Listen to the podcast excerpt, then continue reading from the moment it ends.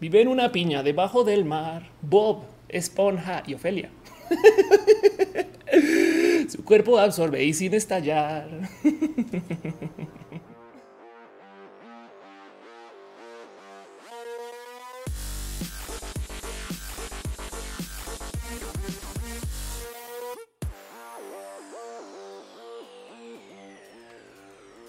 Buenas, buenas, buenas, buenos días, noches, tardes, descansos, momentos de la noche. Buena, buen inicio de semana. Sean ustedes bienvenidos a Un Roja, el show que se hace desde mi casa, que yo trato de producir solita, porque nada, pues eso hago así son las cosas. Y que sé que existe, show que existe, para que platiquemos, nos demos abrazos, cariño y amor roja. Básicamente es mi stream, mi show, mi radio y más bien mi abrazo y mi cariño con ustedes. Este show de hecho se hace literal a mis capacidades. Entonces a veces no logro arrancar a tiempo, a veces no logro tener todo conectado, a veces no logro tener todo armado, legro, a veces no logro decir logro, pero roja sigue sucediendo. Y eso es un decir, porque eh, de hecho este es el último roja del año. Hay motivos detrás de eso. Eh, a partir de la próxima semana, sobre todo el lunes, voy a estar por fuera de circulación y vuelvo ya para enero. No obstante, voy a seguir publicando en el canal con estos mini roja. Un abrazo a Falefe, quien de hecho le vi hace unos días eh, y está editando los videos en chinga loca. Pero bueno, dice Luxtree, soy nuevo. Saludos desde España, creo. Caína Acevedo también dice soy nueva. Este y pues eso dice verdad. Platícanos de los cambios de roja. Pues ha pasado de todo. Básicamente eh, transicioné hace unos mentiras, mentiras. Pero bueno, en fin, em, dice Diel, saludos desde Nuevo Laredo. Gracias por estar acá. Y dice eh, soy mi hija, soy de Bolivia. Eso me hace botiviano. Vamos a hablar un poquito de eso. Eh, ahorita como que muy, muy a fondo. Mientras tanto, que me están diciendo desde dónde están, cómo están, este, qué, están haciendo mientras ven roja y todo eso. Entonces, chido, váyanme contando más cosas eh, acerca de eh, ustedes. Pero bueno, en fin, como sea, Em, este show justo se hace eh, para que funcione más que como show, como una conversación, porque se está transmitiendo en varias plataformas a la vez. Estamos en vivo en facebook.com diagonal of course, en eh, twitch.tv diagonal of course, youtube.com diagonal of course y en mixer.com diagonal of course, gracias a quien se une por cada respectiva plataforma. Y de paso, justo como estas plataformas tienen sistemas de monetización, entonces también me tomo el tiempo para darle un agradecimiento especial a la gente bonita que colabora desde los sistemas de monetización. Son abrazos financieros. Tomo todo ese dinero que me entregan y lo reinvierto sobre el show. Por eso me la paso moviéndole a las cámaras, micrófonos. Eh, trato de que todo esté más o menos en orden y funcional. Y justo, pues nada, hago que este show suceda. Mientras más me apoyen, más rojas puedo hacer. No obstante, sé que voy a estar tomándome un hoyo de producción este diciembre por tres, pues dos semanas y media, una que debía haber estado acá, pero no va a poder. Em, pero voy a seguir haciendo videos y justo también eh, alimentado por su amor, cariño y apoyo. De paso, también yo recibo mucho apoyo eh, gracias a la gente que me ayuda desde el Patreon. Patreon es una plataforma para que ustedes dejen donativos desconectado del hecho si hago videos o no que lo aprecio mucho porque me ayuda a planear un poquito acerca de mis próximos futuros, esas cosas. Pero bueno, de todos modos, em, aquí están la gente que suscribe desde el Patreon. Eh, primero que todo, mucho cariño y amor. Un abrazo a Ana, analógicamente, que nos vimos, pero no nos vimos. Hey. Trini de Patacoins, Maritza Bernabe, Alex Melo, alias el Alex, Cabeza Olmeco, que Rubio, Francisco Godínez, Alejandro Alcántara, Rosauri Inis, también a la gente que se suscribe desde el YouTube. Eso implica que me están dejando dinero desde YouTube. Muchas gracias a Fabián Ramos, Julio Hurtado. Jenny Ramírez, Edgar Riego, Bruno Alfaro, Hígado de Pato, Tatoso, Leonardo Tejeda, Pastel Cocoa, Sira Strange y la gente que está suscrita al Twitch tipo J Malive y sobre todo Dale Caro. Dale Caro por si nos la habrán visto ya en el chat es nuestra moderadora, es el mejor martillo que existe en el Internet. Pero bueno, em, esas cosas suceden y de paso, justo me gusta de vez en cuando darle una pequeña como dedicatoria a cada show en particular. Hoy eh, nomás quiero mencionar a Alexia Soch, agüita de limón con Shia, quien dice: No me dejaron estudiar nada de arte porque me iba a morir de hambre. Y hoy en día dice mis amigas DJs, actores, fotógrafos, fotógrafas, cineastas ganan más que yo y mis amigas abogadas, la neta. Y dice no le hagan caso a sus papás, estudien lo que se les dé la chingada gana. Yo afortunadamente tuve padres que me apoyaron para muchas cosas, aunque todos modos tomé el camino lejano y no crean que yo estudié para hacer streams. También por eso los hago como los hago. Me explico. A mí me toca aprender sobre la marcha y en últimas, eh, pues nada, nos podemos ver ahorita porque le aprendí. Pero bueno, en fin, dice Uri Freud. Yo te escucho mientras aprendo a usar Clip Studio Paint, un software para ilustración y animación. Vi que alguien estaba preguntando que se puede escuchar solo el audio del show. Sí se puede. Este show, como se está transmitiendo en twitch.tv, existe una plataforma que se llama Audio Twitch, donde ustedes pueden ir y entonces busquen el, o sea, busquen Audio Twitch. Supongo que busquen of course dentro de Audio Twitch y lo que hace es que toma el stream de Twitch y lo vuelve audio solito. De no obstante, también lo puedes escuchar en audio en versión torrent o diferido, porque yo al final de cada show tomo esto y lo subo a SoundCloud por si lo quieres escuchar allá. O también está en Spotify, que de paso muchas gracias a la gente que me dejó sus abrazotes de tú eres lo que más escucho en Spotify, estas cosas ahorita. Entonces, gracias de verdad por estar acá. Pero bueno, en fin, dice Metal Brute, Metal Brute ya está aquí. Selena dice cuando vienes a Cancún debería estar yendo el próximo año. Alguien preguntó que si iba a Colombia para diciembre. No ir para diciembre, pero lo más probable es que vaya despuésito. Crisis dice qué opinas de lo del Emiliano. Qué bonito verte acá, Cris. Pero bueno, ¿qué opinas del Emilito Zapato Feminidad de Fabián Chaires? Em, me parece lo máximo. Me parece espectacular que esté pasando y de hecho lo tengo hoy en temas porque quiero invitar a la gente que vaya a verlo antes de que lo quemen o algo así. Pero bueno, Selena dice que también quiere ser moderador. Recuérdame por Twitter o por DMs o, o y, organizamos eso eh, porque pues, sería chido tener más manitas por ahí, aunque todo más caro sería siendo todavía el martillo más cool del Internet, porque así ha sido siempre. Pero bueno, Cris así dice hola. Em, Laura Murcia dice saludos desde Colombia. Qué chido. Gracias por estar acá. Gracias por venir acá. Y pues bueno, justo em, dice Juan, siempre abrir el stream y cambiar de ventana. Muchas gracias. Andrés Togas dice con la página de Audio Twitch. Creo que literal se llama así Audio Twitch, pero googlealo porque sé que existe. Nunca lo he usado, pero sé que existe y, y de ahí por eso es que mi consejo es como un poco este, en fin, en fin, un poco incompleto. Pero bueno, como sea, todos modos justo. Muchas cosas pasan en este show. Vamos a estar acá varias horas. Entonces, si usted consume algo mientras ve roja o si usted tiene algo más que hacer ahorita, si juega videojuegos o si está operando algún pobre paciente o si usted este, juega Monopolio con sus cuates o, tiene algún juego de apalabrados en su teléfono o está jugando Bijul, también aproveche y juegue. Solamente sígame escuchando y sin miedo opine y cuente y opine eh, desde el fondo de su corazón, digamos sus cosas, todo lo que tenga en mente. Em, pero no obstante, vayan ya ahorita, cómprese su chela, sus vinos, lo que sea que ustedes consuman para ver roja y así las cosas. Y justo eh, todas las semanas y por última vez en el año me doy una pasada por una cuenta en Twitter, nomás para hacer un pequeño ejercicio de memoria, un pequeño ejercicio de, pues, no sé, de recordar la vida, de enfrentarnos, porque miren, si no enfrentamos a nuestros miedos toro por los cuernos, entonces no estamos haciendo mucho. ¿eh? Y pues por eso es que justo me gusta dar una pasada por esta cuenta de Twitter que se llama el bot de colores. Hoy vamos a hablar mucho de los bots, porque tengo un tema con los robots. Pero mm, no obstante, vamos a dar una pequeña pasadita, un permiso especial a la gente o a los horribles creadores del bot de colores, quienes una cuenta, pues hicieron de una cuenta en Twitter que se dedica a tuitear todos los colores en orden alfabético, casi uno que otro error en cómo catalogaron todos los colores, pero pues bueno, em, y tuitean cosas pues de estos colores que usábamos de chiquitos o estos colores que saben que si ustedes van a Home Depot los consiguen. Todos son colores 100% reales, como el naranja agua de sabores, naranja network el azul descomunal y el, el, violeta posthumanista, no el índigo negro, que ya lo habíamos platicado una vez. Yo creo el rojo léxico de paso. Y pues sucede que yo por lo general me quejo de que pues nunca aparece rojo de la roja, pero en este caso en particular parecería que ya sucedió una vez. Hubo un rojo, of course, por ahí y el Internet pues se desconectó ese día en celebración. Em, pero pues ya volvimos a la normalidad y no volvió a tuitear el color, no? Pero pues como sea el azul demencial, ahí está también el negro color de bote empoderado que quiere acabar con el capitalismo y la deuda para ser libres. Me acuerdo de eh, querer pintar, una habitación negro color de bote empoderado que quiere acabar con el capitalismo y la deuda para ser libres, pero no sucedió. Em, el lila cálido, el naranja tardado. Em, y estas cosas, no naranja exhibicionista, el índigo variado, naranja exhibicionista, un color en particular que recuerdo mucho. Recuerdo mucho. Me hago este ejercicio nomás porque miren, todas estas, todos estos colores me recuerdan alguna historia que he vivido en la infancia o creciendo raras y complejas y difíciles historias. Em, y pues, ¿qué les digo? Pues prefiero compartirlos con ustedes, ¿no? Porque luego igual me dijeron, no, Ophelia, ¿por qué nunca nos cuentas algo personal o algo que has visto que esté sucediendo y demás? Y yo también pienso, si nos estamos reuniendo todos y todas acá, qué mejor que tener fortaleza en grupo. Somos una gran manada. Vamos a buscar un digno enemigo para pues, enfrentar todos nuestros miedos de la semana. Y esta semana en particular, nuestro digno enemigo es el naranja exhibicionista. Mi historia con el naranja exhibicionista es así. Es una historia acerca de cuando yo pues, viví en Colombia, en Colombia suele ser que tú tienes como esta como casa de campo para ir pasar las vacaciones o tu, tiempo libre, le llaman finca. Em, y pues en este caso en particular, una vez estaba justo, fui con mis primos a una finca, no una casa lejana, una casa como casita de campo, estar con, mis primos. Em, y recuerdo justo que eh, en algún momento eh, yo le dije a mi primo que si podía ir por frutas, no así como podemos ir con, pero yo pensando, güey, vamos al súper, no?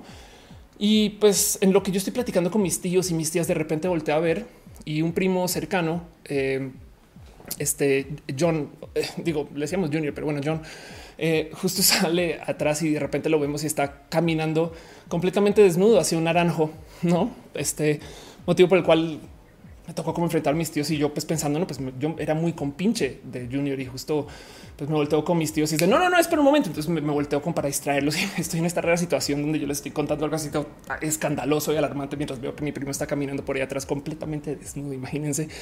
Y entonces acá me ven en esta situación de yo lidiar con ellos diciéndoles acá de mis problemas con mi familia que no existieron, mis problemas con mis eh, dilemas escolares que no existían y me estaba como inventando como un dilema, un drama bien, bien loco mientras veo a mi primo al otro lado que está tratando de bajar el naranjo y el güey además, o sea, estaba desnudo, me explico y, está tratando de subirse al árbol y, ahí está como que como, creo que tenía un cuchillo, estaba tan lejos que no lo veía, pero de repente veo que se le cae al pie güey, y veo que sale sangre, sangre.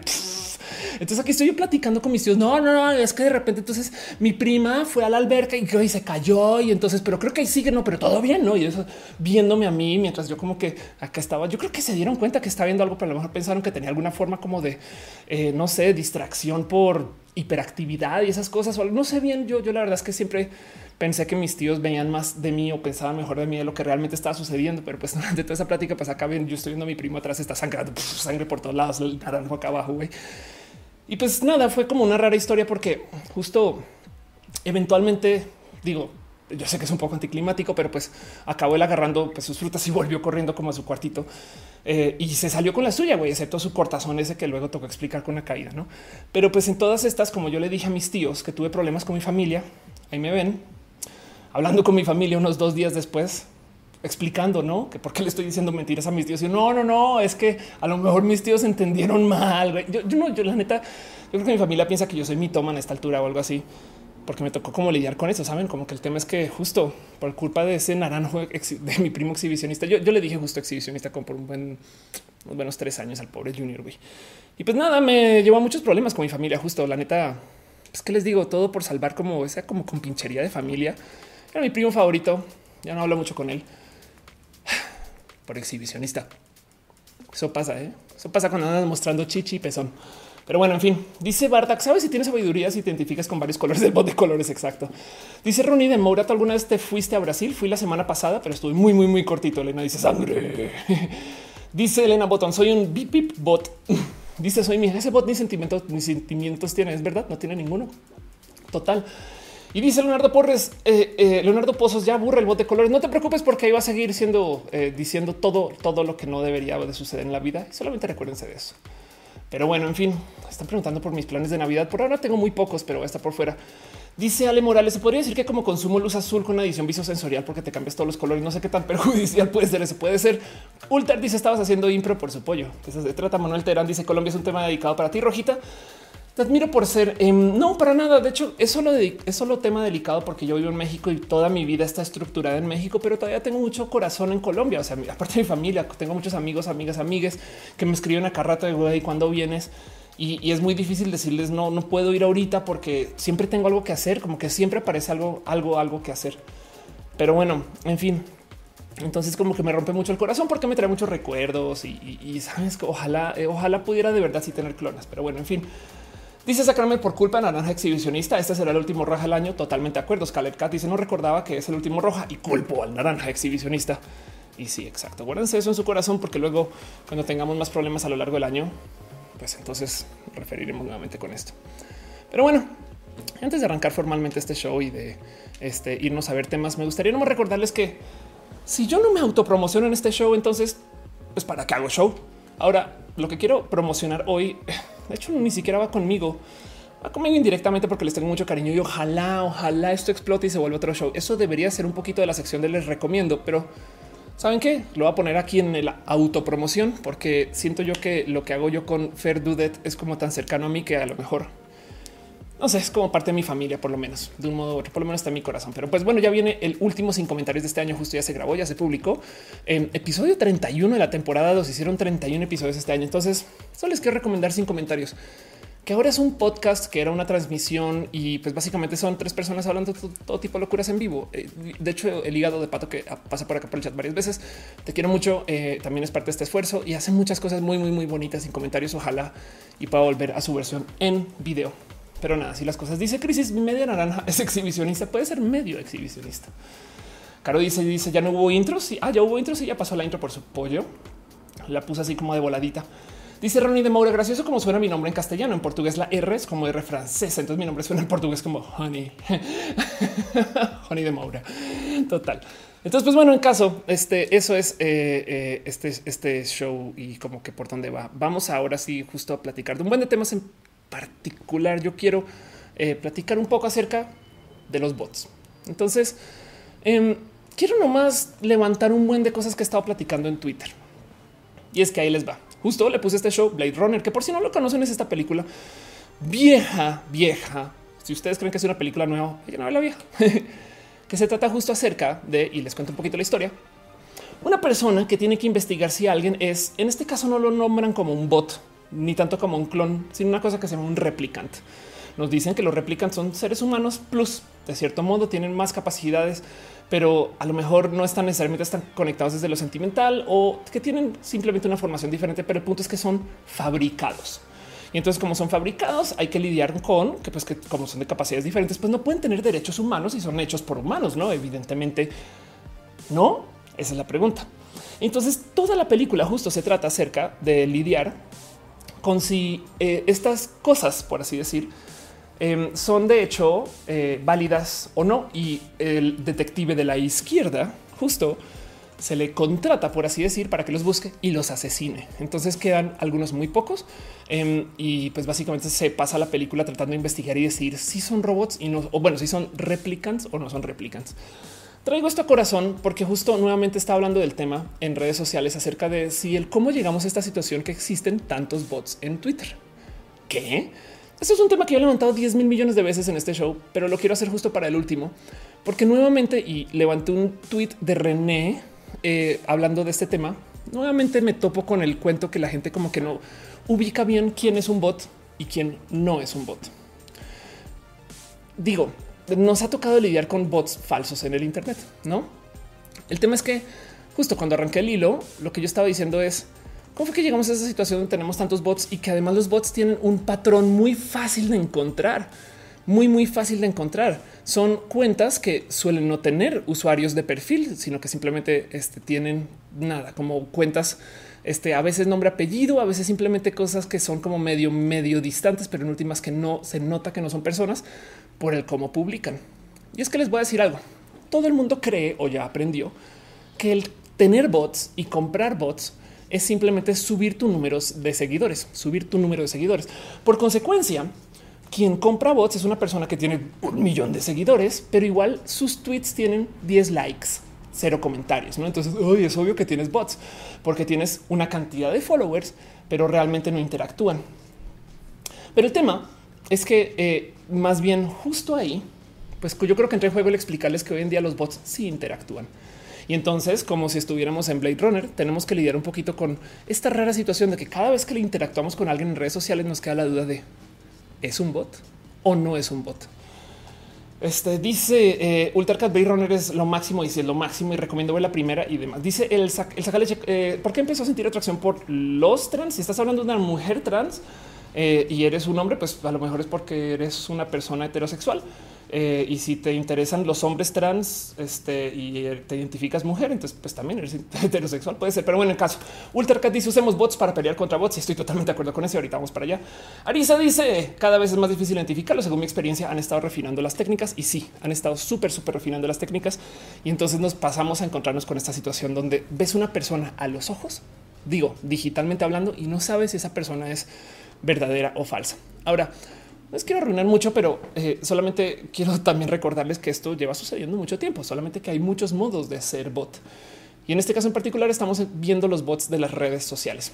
Adicional a este tema, justo estuve en Nuevo Laredo eh, hace eh, dos, tres, cuatro días y estuve en una conferencia muy, muy bonita hablando de temas de marketing y estrategias digitales. Y los ponentes antes que yo se presentaron y hablamos todo el camino porque aterricé en Monterrey y fuimos a a dos horas y media acerca del uso de bots y esa fue su conferencia también. Y entonces ellos estaban diciendo que estaban haciendo uso de bots buenos, por así decir, en el tema de las redes sociales para promocionar cuentas en Instagram. ¿Qué? Y entonces decidí buscar un poquito más del tema porque la neta sí tienen un poquito la razón ellos. Lo primero es que justo si existen modos de hacer uso de bots que no sean tan, digamos que, por así decirlo, malos. Como por ejemplo el automatizar tus cuentas de Instagram o tus cuentas de Twitter. Em, el tema es que eh, hay una cantidad ridícula de estrategias de cómo puedes tú automatizar tu uso de redes sociales con tal de que, eh, de que puedas casi casi que desconectarte de usar tus redes, dejarlas ahí en casa, tú te vas a hacer otras cosas y cuando vuelves, pues tu cuenta de Instagram siguió posteando o tu cuenta de Instagram le siguió dando like a otras personas. Y entonces lo que haces es pues, literal, programas tu cuenta de redes sociales para que le dé like a cosas que son de tu interés. Imagínense que ustedes eh, son una marca y la marca es una marca de coches. Ustedes pueden programar un software para que a lo largo del día solito le dé like a la gente que publique temas de coches. Y entonces muchas personas capaz dicen, ay, qué buen pedo que son de esta marca y te dan follow. Acuérdense que el que a ti te aparezca en tu lista de interacciones que marca o persona te dio like es un modo de promocionarse. Es el, es el equivalente a dar un flyer, ¿no? un, volante en la calle. Ahora, hay todo tipo de servicios alrededor de esto. Y cuando digo todo tipo, es digo de entrada, hay lo que quieran en, eh, por ejemplo, eh, en este caso en particular, esto es Twitter Bots, que es un servicio que encontré por encima googleando en tres segundos. No sé si funciona hoy o no, porque esto ya tiene como de tres años, pero el punto es que es un servicio donde tú ni siquiera tienes que programar y le das te das de alta, o sea, te, registras en Twitter para hacer uso de los sistemas programáticos y luego tú simplemente vas y le dices, yo quiero que para que cuando tú encuentres estas palabras una búsqueda, le des like, le retweet estas otras, a estas otras personas le hables de estas cosas y listo. El solito se queda andando y funciona automáticamente. Ahora no tienen que hacer uso de este servicio, pueden agarrar eh, eh, ahí lo que quieran en tutoriales de cómo hacerlo usando Python y Python básicamente es un sistema programático que se puede literal hacer y poder andar desde casa con más o menos mediano esfuerzo. Em, digo, van a tener que medio aprender a programar un poco o que para un programador con tantita experiencia de uso no le va a quedar difícil y entonces va a poder hacer un bot que literal haga login a su cuenta, va a decir literal mil veces y desde su cuenta comienza a darle like a muchas personas. ¿Qué hacían estos estrategas digitales que vi en, eh, perdón, que vi en Nuevo León, en Nuevo Laredo, que los vi en Nuevo León y andamos hasta Nuevo Laredo? ¿Qué hacían ellos?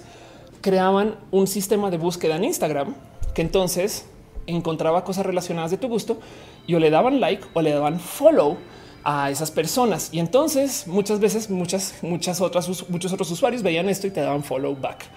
Dejabas eso andando bastante tiempo y te ganabas usuarios solo porque sí. Dice em, este eh, Víctor que le gusta ese stream. Muchas gracias. Este dice Barda que el bot de la bondad existe. Jorge Ociel dice los bots son libre albedrío. Uno decide si lo puede usar para cosas malas o cosas positivas. Totalmente de acuerdo. De hecho, los bots son una herramienta. Es como tener un megáfono. Tú puedes usar el megáfono para gritar te amo o para literal regañar a alguien. ¿no? Entonces, em, solo tengan eso en cuenta un poco, porque justo el tema em, es que hay una cantidad de software que ya se puede usar y que ya existe y que no se va a desaparecer del mercado.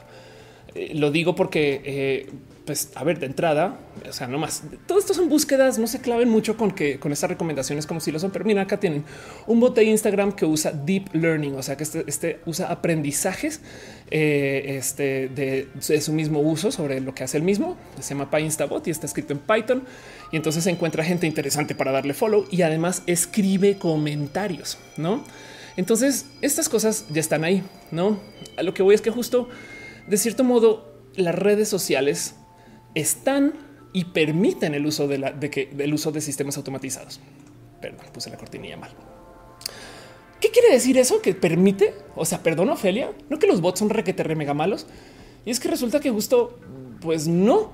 Em, de hecho, saben muy bien que la gente está usando sistemas automatizados y el problema es que muchas veces depende del patrón de uso de estos bots no pueden decidir si es una persona muy activa o si simplemente es pues, alguien que programa un software para hacerlo. ¿no? Entonces, justo depende de cómo los uses y para dónde, pues las políticas de cada red social eh, dejan que tú uses sistemas de automatización.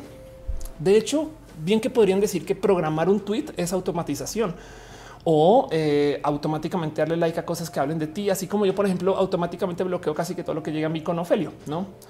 Dicen necesitan el sonido de los camotes. Eso es solamente una prueba de humanidad. Es mi cacha por si lo quieren ver. Pero bueno, Metalbot dice que vendrá. ¿Qué ventaja tendría entonces ser bot contra ser orgánico? Pues que puedes trabajar de noche, que puedes trabajar mientras, eh, o sea, puedes dejar tu cuenta andando ¿no? en piloto automático. De hecho, lo que me decían estas personas camino a Nuevo Laredo es tenemos sistemas que dentro de la automatización de darle follow o de darle like a otras cuentas, más o menos puedes ganar entre 100 y 500 seguidores con mucha facilidad. Estamos hablando de Instagram. No recuerdo si me dijeron diario, yo creo que no. Este creo que era semanal. Pero bueno, el punto es justo eso. Puedes levantar muchos seguidores que no hubieras levantado si tú te hubieras quedado ahí con la cuenta y le das tu uso normal. Ahora bien, que te puedes sentar tú a darle like a mil cosas y comentar y es una persona muy activa y bien cool. Pero pues para eso dejas al robot, lo cual da un chingo como de lástima, porque entonces quiere decir que, por ejemplo, una cantidad de influencers capaz y realmente no están usando la red social, sino que simplemente lo dejan en piloto automático y ahí estás tú pues chutándote. Ay, mira, me dio like no sé quién y no realmente fue un bot, no? Pero bueno, dice Montserrat, por un momento pensé que el de los camotes estaba por acá. No es una lástima. Iba por plátanos. No, no me estoy enterando que el camotero vende plátano. No, wow, soy muy nueva. Me acaban de cambiar el mundo. Justo dice Estefanía, ¿qué tan legal o ilegal es usar bots? Pues justo Em, depende de para qué los uses. Entonces, por ejemplo, em, tiene eh, que responder a la automatización, eh, perdón, a la al uso natural de la cuenta. No, o sea, si tú de repente das 6000 likes por segundo, pues entonces obviamente Instagram va a decir, hey, un momento, un momento. Em, puede, no, no debe de hacer muchas acciones a la vez, no? O sea, no puede estar dando likes y retweets o likes y comentarios, sino que tiene que hacer una acción, luego otra. Y luego, este mm, eh, justo no debe de publicar spam, debe dar buen servicio, porque muchas veces usan para, para, digamos, servicio al cliente, este tipo de cosas. Entonces, como que hay algunas consideraciones que los dejan y sobre decir que hay mucha gente que está todo el día jugando a ver hasta dónde puedo llevar al límite, porque mientras más eh, use la red social, si quieren verlo, pues entonces más gente va a llegar y pues como de cierto modo la gente se evalúa según sus redes sociales, pues ahí está. Y miren, me topé con esto de nuevo. Son googlazos. O sea, son me, fui a Google así a Deli, Deli, Deli, Deli, busque, busque, busque. Em, pero me topé con una cantidad de servicios que se los comparto nomás para que sepan que esas cosas existen, porque hay gente que digo, hay gente que se sentó a, a, a, iba a decir literal y me detuve. Hay gente que se sentó a buscar bueno, ¿cómo hacemos para sacar dinero de la capacidad de hacer bots? Instaboom, por ejemplo, que es un servicio que al parecer está en España, aunque tiene teléfono de Colombia y dirección de Colombia, pero pues sus políticas de privacidad están en España. Estas cosas te cobra este por meros 89 dólares al mes, este 2000 a 4000 seguidores al mes nuevos en Instagram. Em, y sigues publicando estas cosas, no? También pues para uno de 2019 dólares, dos, perdón, 219 dólares el trimestre y demás. Y siguen dando básicamente. Y el tema es que como estás usando tu propia cuenta, técnicamente no es un acto de malvadez. No me explico. O sea, es, tu cuenta personal. Ahora, esa cuenta personal te la pueden bloquear. Y esto es muy diferente al uso de bots que conocemos, porque lo que tenemos en mente cuando se dice bots es, ah, pues claro, llegó Juan González Pérez. Eh, o sea, como no sabes quién es, güey, si tiene medio millón de seguidores y resulta que ese medio millón son cuentas falsas que se les ordenó darle follow a ese usuario, no? Pero bueno, también digo, sí, pues ahí tienes Social Moon, tu administrador personal de Instagram que cobra 14, esto que serán dólares, euros, pesos, no sé. Este Fust que se ve lo más sospechoso del mundo. Me siento que estoy entrando acá como a los malos, los bajos barrios del Internet. Bueno, puede ser más feo, pero bueno, y no crean que solo son Instagram y Twitter. Por ejemplo, esto es un, este, un sitio que eh, da suscritos para YouTube. Ahora, la estrategia acá es exactamente la misma. Em, básicamente agarra tu cuenta y le comienza a dar like a muchas personas o a suscribirse a otras cuentas y entonces habrá quien se da cuenta y, te da like de vuelta y ese tipo de cosas, ¿no? Y ellos justo te prometen que tu cuenta va a crecer, ¿no?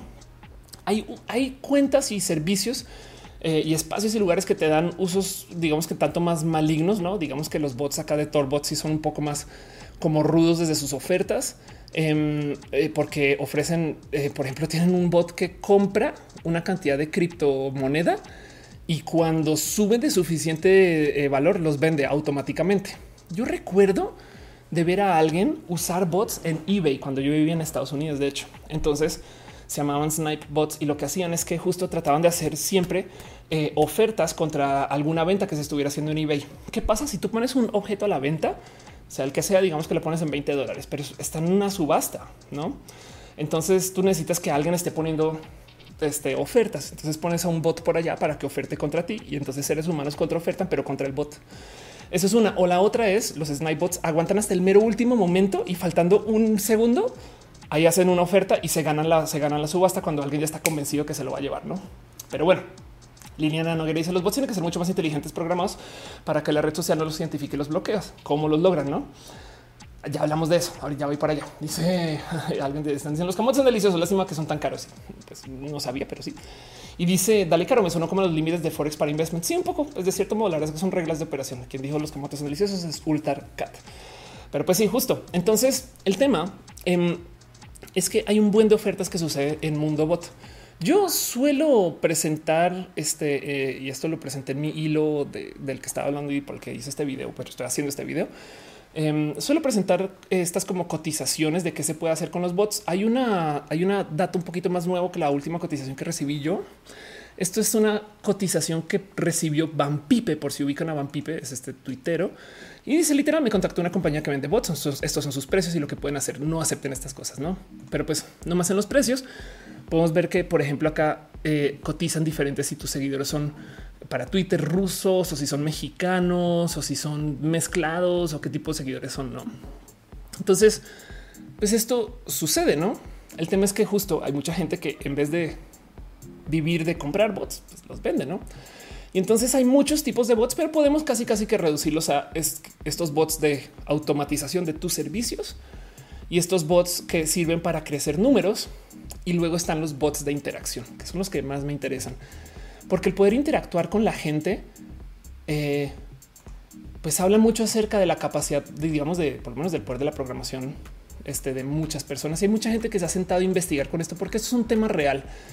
Yo creo que hablar de los bots, y esto lo está discutiendo Camino Nuevo Laredo, es un poquito como hablar acerca de si la gente debería o no consumir algún estupefaciente para por fines de recreación. La neta, las redes sociales no existen sin bots hoy. Es un hecho. Y, lo mejor que podemos hacer es saber que están ahí. Em, por ejemplo, comentan y hay lo que quieran en estos experimentos. Comentan en, eh, en este post en particular. Usé bots de Instagram por un año y estos son los resultados, no? Y pues los resultados es que pues sí, la cuenta creció y que le funcionó re bien y nadie se dio cuenta y pues todo estuvo chingón y entonces ahora tiene más seguidores y ya se acabó, ¿no? Este acá hay otra persona, hice un software de Python que tiene Machine Learning, no moví un dedo y estoy creciendo 50 seguidores la semana en Instagram. Mm.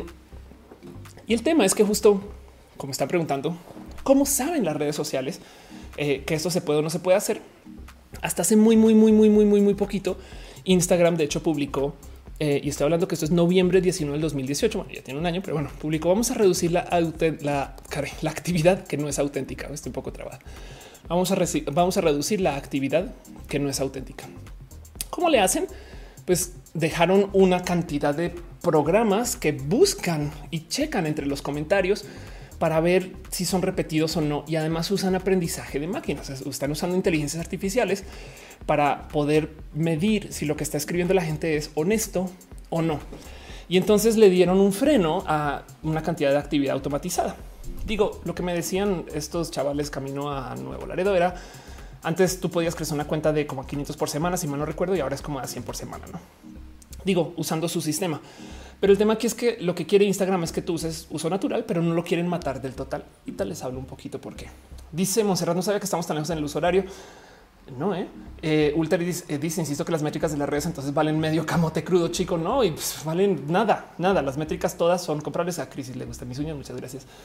Y pues eso em, es también justo eh, lo que sucede ahora dentro de este como mundo de las redes sociales, del, del, cómo se están usando, porque lo que les quiero dejar hoy es que hay muchos bots de interacción que escriben. Eso es muy importante porque los bots de hoy en día no son solo bots que les dan follow a influencers y adiós sino que también son personas, entre comillas, con quienes estamos interactuando. Blade Runner, tú estás hablando con alguien y capaz si no es una persona de verdad.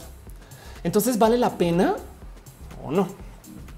De hecho, la otra cosa justo que sucede, em, no sé si le recuerdan que Instagram está quitando los likes en las fotos. ¿Qué quiere decir? Que tú, como la persona que publica la foto, todavía ves cuántos likes te dejan, pero los demás ya no ven el conteo de likes. Antes salía, no? Esta foto de Ofelia tiene, no sé, 200 likes, no? Ahora simplemente decir esta foto de Ofelia le dieron like tú y otras cuatro personas que conoces, pero no te dice cuántos. Esto va a obligar a que la métrica de vanidad sea los comentarios. Y entonces sobre los comentarios, como no solo es dar likes, sino tienes que escribir algo coherente, es más fácil identificar si lo que se está escribiendo es un texto generado o no. Y eso porque hay inteligencias artificiales muy, muy, muy, muy, muy buenas que por lo menos este, pueden generar textos que son muy coherentes y que sean cerrados y que sean no atentos a lo que sea que está en la imagen. No obstante, tú como la persona que publica la foto también te va a quedar más fácil moderar si son bots o no, si ves que están escribiendo cosas que este comentario que no. Pero bueno, dice Metal Brut, ni medio como te valen. Daniela Valle dice soy un bot y así un tero dice buenas, buenas, buenas, buenas, buenas, buenas, buenas, buenas. buenas. Y así que justo el tema es que los bots de hoy son muy, muy, muy diferentes a los bots que conocemos. Solía ser que un bot era una cuenta que eh, llegaba a nosotros y pues que era, no sé, que tenía un usuario escrito en bueno, perdón, en, ruso, este, eh, o, que tenía huevito cuando, cuando existían los huevos en Twitter, ese tipo de cosas que dije. ¿no? Em, y así que los bots de hoy hacen mucho más, mucho, mucho, mucho más. Em, porque el sentarse a identificar qué hace un bot eh, es muy difícil, pero les voy a dejar un tip que lo puse como en mí lo que estaba comentando por el cual hice este show. Y es que los bots tienen una misión en particular y es posicionar trending topics, sobre todo en Twitter. En, Instagram, digamos que se le dará algunos medianamente cercano. Acá hay un bot que literal levanté. Es más, un momento vuelvo al hilo que tenía. Em, aquí está un bot que levanté este porque eh, nada, pues porque vi que le dejó un comentario horrible a René. Entonces René pone este tweet diciendo em, lo que les molesta es que Carmen Espíndola haya aparecido viva, no? Y de repente llega, bueno, Elisa le comentó y también no, este dice Elisa, y también la citó, en igualdad está la, medicina. Y esta persona, digamos entre comillas, persona le pone, no sé cómo llega aquí, pero estás bien pendeja, ¿no? Entonces lo primero que quiero nomás resaltar de acá es que Twitter sabe que esta cuenta es bot. Twitter puede identificar con su propio algoritmo interno esta cuenta. Yo creo que no es un ser humano. Y el motivo por el cual te lo pistea es porque te lo pone debajo de más eh, respuestas, more replies. Básicamente lo que está haciendo Twitter ahí es dándonos un... Mm, yo creo que esta cuenta no es un ser humano, pero saben que voy a dejar a ustedes para que le bloqueen porque no queremos borrar contenido en caso de que, que sí o que no o demás. Y es que hay un motivo por el cual las redes sociales permiten que existan estos bots. Pero bueno, como sea, vamos a ver quién es este arroba sin notar. Y entramos a la cuenta y tiene 79 following, dos seguidores y literal tiene un tweet, un tweet. Y además este tweet fue de agosto 26. Entonces pensemos si esto es una persona, no? Este eh, eh, que, que hace publicando solamente un tweet y de resto en todas sus interacciones tiene una cantidad de insultos. Tú eres un pendejo, de trabajo como andas, actúas bien chingo, no? Em, eh, es, es, es, raro que alguien tenga este tipo de uso, no? Entonces, evidentemente, no estás, pues bueno, igual y no es un bot, sino es una cuenta que alguien tiene para publicar todo su hate. Puede ser. Pero pues asumándonos por otra cuenta, este vemos como esta cuenta también, que es este aristogeliano. No sé decirles si es o no un bot, no? De nuevo, estamos, estamos, estamos aquí, no estamos enfrentándonos a una persona y le estamos juzgando. Yo creo que puedes no ser un ser humano. Y eso es bien complejo, no? Pero pues el tema es que si se fijan, sus tweets todos tienen o un arroba o un hashtag y lo más importante es todos los tweets levantan un tema de política o relacionado a temas que sean actuales en Twitter en el momento. Y he ahí el donde caen. Y es un tema complejo porque lo que están buscando estos bots ahora es posicionar trending topics. Y entonces, básicamente, lo que les da uso como su maestro de bots, por así decir, es el que publiquen hashtags y es el que publiquen retweets, porque pues si yo como digamos que no sé, como youtuber quiero que todos mis tweets tengan muchos retweets, entonces pues obviamente estas son las cuentas que les están dando retweets, hace sentido. Así que si ustedes ven que una cuenta está muy inclinada a hablar de política, sobre todo política, que es quien más contrata, ¿no? Pero bueno, está inclinada a hablar de política o influencers o gente como muy tendenciosa y a la vez está publicando solo con hashtags y no está publicando su propio contenido, sino que está casi casi que solamente respondiendo a cosas es muy posible que sea un bot y evidentemente también si no tiene una foto de usuario y un nombre de usuario, no? Porque siempre suelen ser como estas cosas como el monstruo de la esquina, no? teniente chochos y estas cosas. Em, eh, cuando apareció al presidente hablando de los bots, justo mencionaba una cuenta que era tumba burros y iban y no tenía avatar y es un evidente bot tumba burros. Y la pregunta es justo quién usa estas cuentas, no? Y por qué. Ahora, unas cosas que yo mencionaba en mi hilo es que le pregunté a alguien hace rato acerca de esto yo le decía, pero es que a veces sí hablan cosas pues medianamente coherentes, pero están ahí para insultar. Y me, me decían que dentro del el software que usan para operar estos bots pueden agarrar una cuenta cualquiera y hablarte a ti. Y entonces acá queda la pregunta de, pero a ver, o sea, ¿por qué chingados existe una cuenta que esté dedicada a dar insultos? No dice Mental, es una Pokémon tipo fuego. Gracias. Dice Moglicana, hay gente muy frustrada. Este Metal Blue dice como 500 veces que tiene broncas con el Internet. Eh, ok. Eh, y dice Juan, deberías de tener intermedios para ir al baño. Puedes ir durante un tema, no te preocupes. Em, y dice ahí en mis tiempos los bots eran mejores. o dice Crisis si era un bot el que decía literalmente, literalmente cada 10 palabras. ¿Qué tal que era yo ese bot? Pero bueno. Dice Ultarcas, la interacción automatizada ya es mejor, ya puedes platicar con Siri sin que se vuelva súper agresivo y creepy. Yo creo que Siri no es buen ejemplo, pero sí hay muchos robots con cuales los puedes platicar, a cuáles les puedes platicar. Yo no puedo hablar bien porque estoy hablando de los bots y entonces seguramente mi programación no me deja hablar bien. Téngame, déme chance. Em, el cuento es este justo. Em, ¿Cómo identificamos a un bot? Pues hay mil modos. De hecho, hay software que se dedica a eso, pero el tema es que hay una cantidad de estas cuentas que no pasan la prueba. Eh, y estoy hablando de eh, justo botometer, bot check, tweet, tweet bot or not, este tipo de cosas. Muchas veces el motivo por el cual no pasan la prueba es porque estos programas están escritos para identificar usando eh, software que busca lenguaje en inglés y pues nosotros vivimos en México, la gran mayoría de estos insultos, estos insultos son en español y entonces se rompe, ¿no? Pero lo que sí es verdad es, de todos modos, la gran mayoría de los bots son o con cuentas relativamente nuevas o son cuentas que se crearon hace mucho tiempo y que quedaron inactivas y de repente comenzaron a andar ahorita. Y luego justo muchos usuarios pues tienen esas cuentas que no le cambian sus, nombres eh, de, fábrica, entonces traen una cantidad de números o que están usando generación automática de, nombres. O luego justo em, la cuenta es primariamente una cuenta que da retweets que es esto que les decía. El motivo por el cual hacen esto es porque justo la cuenta para eso existe, para mover trending topics, no? Tuitea más de lo que tuitea cualquier ser humano. Em, a veces eh, tiene una, un balance muy dispar entre a cuántas cuentas le está dando follow y a cuántas eh, y cuántas cuentas le dan follow a esa cuenta. Y evidentemente la prueba más clara de todas es no publica su propio contenido, no está tuiteando, está solamente ahí al servicio como de otros poderes, por así decir. ¿Qué es lo que pasa con los insultos? Que estas cuentas se tienen que vender eventualmente o tienen que hacerse útiles para que se les cuente dentro del conteo de los hashtags. Si tú abres una cuenta nueva en Twitter, tienes un software que te abre cuentas nuevas, ¿no? ¿Y cómo pasan las captchas y eso? Pues usan servicios humanos para pasar captcha, este, o tendrán algún modo que igual y vence algún captcha, o, tendrán simplemente cuentas que ya se crearon hace mucho tiempo que van comprando lo que sea. Pero bueno, tienes tú cuentas nuevas que tienen cero seguidores y no le están dando follow a nadie. ¿Cómo haces tú para que funcionen para posicionar trending topics. Porque si tienen dos seguidores, pues realmente no van a dar mucho para ese conteo de los trending topics. Si tú vas e insultas a alguien y te creas una posición súper radical y súper extrema, logras que mucha gente interactúe contigo y en eso comienzas a crecer de seguidores.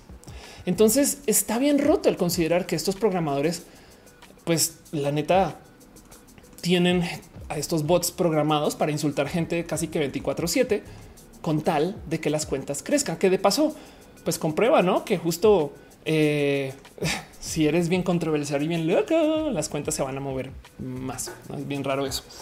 Dice Metal Brute, un bot se puede anclar una cuenta abandonada. El tema es que la cuenta, la, o sea, la tiene, o sea, necesitas, si es abandonada, no em, necesitas el login y la clave de esa cuenta, no? Crisis dice: ¿Crees que hay riesgo de que Twitter nos etiquete como bot sin serlo? Sí, por supuesto, pero el tema es que justo no te va a borrar tu cuenta. Simplemente te va a decir sospechamos que eres una cuenta bot y ya. Parece que la responsabilidad de identificar si algo es falso se la dejan a la persona, lo cual tiene el problema que mucha gente no lo sabe. Entonces, como que se van con la finta de ah, son cuentas de verdad, no?